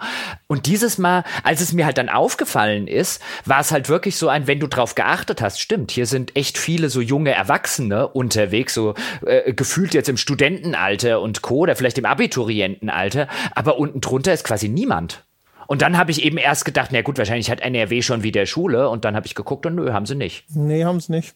Aber sie haben sich diesmal mit weniger Sommerferien überschnitten als im Vorjahr. Also im Vorjahr waren es, keine Ahnung, wahrscheinlich so, weiß ich nicht, also echt deutlich mehr Bundesländer als in diesem Jahr. Da waren noch Bayern hatte noch Ferien, NRW hatte noch Ferien und noch ein, zwei, drei andere oder so. Und das war im letzten Jahr mehr. Aber ich weiß nicht, wie viel Prozent da jetzt wirklich. Ich würde mir auch vorstellen, dass sich ein großer Teil der Besucher halt aus diesem näheren Einzugsgebiet speist. Oder, keine Ahnung, vielleicht ist es ja auch wirklich so ein, so ein, so auch so ein Fall von, wenn von unten nicht mehr ganz so viel nachwächst sozusagen, wenn die Jugendarbeit ein bisschen drunter leidet, dass die Jugendlichen dann vielleicht eben auch auf so einer Influencer-Messe selber sind und Co. Ähm, und äh, weiter oben dann vielleicht irgendwann auch so eine gewisse Müdigkeit einsetzt. Ich meine, keine Ahnung, wie oft man auf eine Gamescom gehen und teilweise sechs Stunden in der Schlange stehen kann, bis man halt sagt, das brauche ich dieses Jahr nicht nochmal. Auch. Also wird wahrscheinlich halt einfach nicht die eine Ursache geben, sondern ja, ja. Ne, es wird halt mehrere sein. Ich kann mir, wie gesagt, ich kann mir vorstellen, dass diese Riesenspiele, sowas wie in Fortnite und so, diese Spiele, Spiele einsaugen, wenn die dort nicht präsent sind, dann ist das vielleicht ein Grund, ne? also wer weiß, dann fangen die ja auch vielleicht an und machen ihre Fortnite-Con, dann gehen die Leute eher dahin. Äh, wenn die YouTuber und, und so ihre eigene Messe machen, dann gehen wieder Leute dahin und dann gehen ein Teil sicher auch auf die Gamescom, aber manche werden halt sagen, ich gehe halt nur dahin, weil ich kann mir nur das eine Ding leisten oder meine Eltern lassen mich nur auf eins und so weiter und so fort. Die Messekonkurrenz oder die Aufmerksamkeitskonkurrenz wächst halt vielleicht auch für eine Gamescom und wenn sie dann auch noch ein schwächeres Jahr erwischt, ist jetzt nicht so dann ist es keine Riesenüberraschung, wenn dann zumindest an den Tagen, die vielleicht auch noch jetzt für manche Leute zumindest ungünstig liegen, das dann nicht mehr so voll ist. Ist ja aber auch eigentlich an sich gut, wenn es jetzt noch mal ein paar Tage gäbe, wo man sagt, so, da kannst du ruhig hingehen. Ja, also du könntest, hättest dich jetzt an dem Publikumstag, ich sag mal, wenn du nicht vier Stunden bei Doom anstehen willst, Minimum wahrscheinlich, ähm, könnte ich mir zumindest gut vorstellen, angesichts der Schlangen, die da herrschen, war das auch nichts. Aber am Publikumstag konntest du sowas wie das Concrete Genie zum Beispiel mit relativ wenig Wartezeit spielen. Also so die, die, ich sag jetzt mal, die nicht ganz so prominenten Spiele, die waren auch am Publikumstag dieses Mal durchaus machbar, wo ich der Meinung war, das war früher auch vollkommen absurd. Also weißt du, dann ja. haben halt an den anderen Ständen teilweise so viele gestanden, dass sich da dann auch wieder was gestaut hatte. Also so kleines Nischenzeugs und so, da hattest du schon häufig auch an den Publikumstagen mal Glück, dass da was rumstand und alles sind einfach nur dran mhm. vorbeigerannt. Oder, Weil oder, ähm, warte, eins, eins war mir gerade noch eingefallen. Ja, also dass ich am Fachbes also in der Regel war es auch am Fachbesuchertag in der Re schon so schlimm, dass es eigentlich unmöglich war, sich bei sowas wie Links Awakening in die Schlange zu stellen. Und da habe ich eine halbe Stunde gewartet. Das war völlig völlig normal für den Fachbesuchertag. Also wo, wo du früher gesagt hättest, ein, ich glaube vor zwei Jahren hätte ich da nicht nur eine halbe Stunde gestanden. Aber das ist halt alles so eine gefühlte Wahrheit. Ja, genau. Keine Ahnung. Ich meine, wir, weißt du, wir haben ja die letzten Jahre haben wir ja immer mal Schlange gestanden. Das war ja meistens dann eher so eine Stunde, aber das waren vielleicht auch noch mal größere Titel als das Remake eines Zeldas. Das war halt das große Nintendo-Spiel am Nintendo-Stand. Es ist trotzdem das Remake eines Zeldas. Ich glaube, das ist egal. Weiß es nicht. Also, also, also hättest du mich im Vorfeld gefragt, äh, ob das eine riesenlange Schlange hat, hätte ich gesagt, ja. Ja, weiß ich nicht. Also ich hätte, hätte Schlange ja, aber äh, also hat es die gleiche Schlange wie ein Doom, wie ein FIFA, wie ein sonst irgendwas, hätte ich gesagt, nee. Äh, Doom war auch überschaubar. Also die zweit, also die längste Schlange war Cyberpunk. Ja, gut. Dann, genau, Cyberpunk und da gab es ja nur, nur in Anführungszeichen, aber da gab es ja sozusagen eine Viertelstunde Demo-Video von dem, also auch, glaube ich, nicht live vorgespielt, aber man mag mich korrigieren, wenn ich mich irre, äh, quasi ein 15 Minuten Video von dem, wo wir vor 45 Minuten gesehen haben. Das war die, also da habe ich mal geguckt, was ist denn so die Rangliste. Eins Doom und zwei und drei teilten sich Death Stranding und Call of Duty. Und das war aber mit, mit gefühlt auch da wieder, ist natürlich die Frage, um wie viel Uhr kommst du an den Ständen vorbei und so weiter, gefühlt weit vor allem anderen, weit, weit vor allem anderen, die drei Sachen. Also Doom ja, nicht mal Death in Stranding der Nähe. überrascht mich dabei. Call of Duty, gut, klar, aber Death Stranding hätte ich echt nicht gedacht, dass das wahnsinnig viele Leute interessiert. Ich habe immer gedacht, so quirky Shit. Hm, also das war ja auch auf der Opening Night, da sind sie ja auch alle ausgeflippt bei Kojima und Co. Also Death Stranding hatte eine, hatte eine sehr, sehr lange Schlange. Ja, aber mhm. das, das, das überrascht mich tatsächlich. Ich hätte gedacht, dass das eher so ein bisschen so, ne, ist kein Metal Gear, sonst irgendwas, aber cool. Cool, wenn sowas Ungewöhnliches dann auch so viel Zuspruch findet. Nun denn, machen wir den Sack zu? Machen wir den Sack zu. Denken Sie noch an die zu. Sache, die wir besprochen haben? Ja, ja, ja, ja, ich genau. frage nur. Ja, ist genau, jetzt schon genau, lange genau. her und Bier, Bier drin und so. Ja, kleine Ankündigung noch als kleiner Gamescom-Bonus. Ich habe Zeug auf der Gamescom geschenkt bekommen, das werde ich weiter verschenken an unsere Bäcker irgendwann demnächst. Muss ich mir noch überlegen, wie ich das verlose oder sonst irgendwas. Ich habe nämlich eine Jacke von Cyberpunk und ich habe irgendeine, irgendeine Klamotte, ein Hoodie oder sonst was von Dying Light 2, das auch in so einem Dying Light Sportbeutel drin ist. Also wenn Sie Bäcker dieses Podcasts sind, dann können Sie sich darauf freuen, dass ich den Kram irgendwie verschenke. Äh, außerdem haben wir jetzt mal sozusagen als Special Feature, wir haben zufällig den Wochenplan schon fertig für nächste Woche. Gewöhnen Sie sich nicht daran, dass das jetzt äh, jedes Mal passiert, aber wir haben uns gedacht, jetzt wo wir ausnahmsweise tatsächlich mal vorausgeplant haben, ja, da könnten wir ja tatsächlich einfach mal hier an dieser Stelle schon mal verraten, was in der nächsten Woche geplant ist, damit die Menschen das nicht hinterher irgendwie nachschlagen müssen. Und der Wochenplan, so wie er jetzt geplant ist und ohne jede Gewähr lautet, wir haben am Montag die nächste Ausgabe von Jochens äh, Zwischenreportagenschrittchen hinter den Kulissen von The Search 2.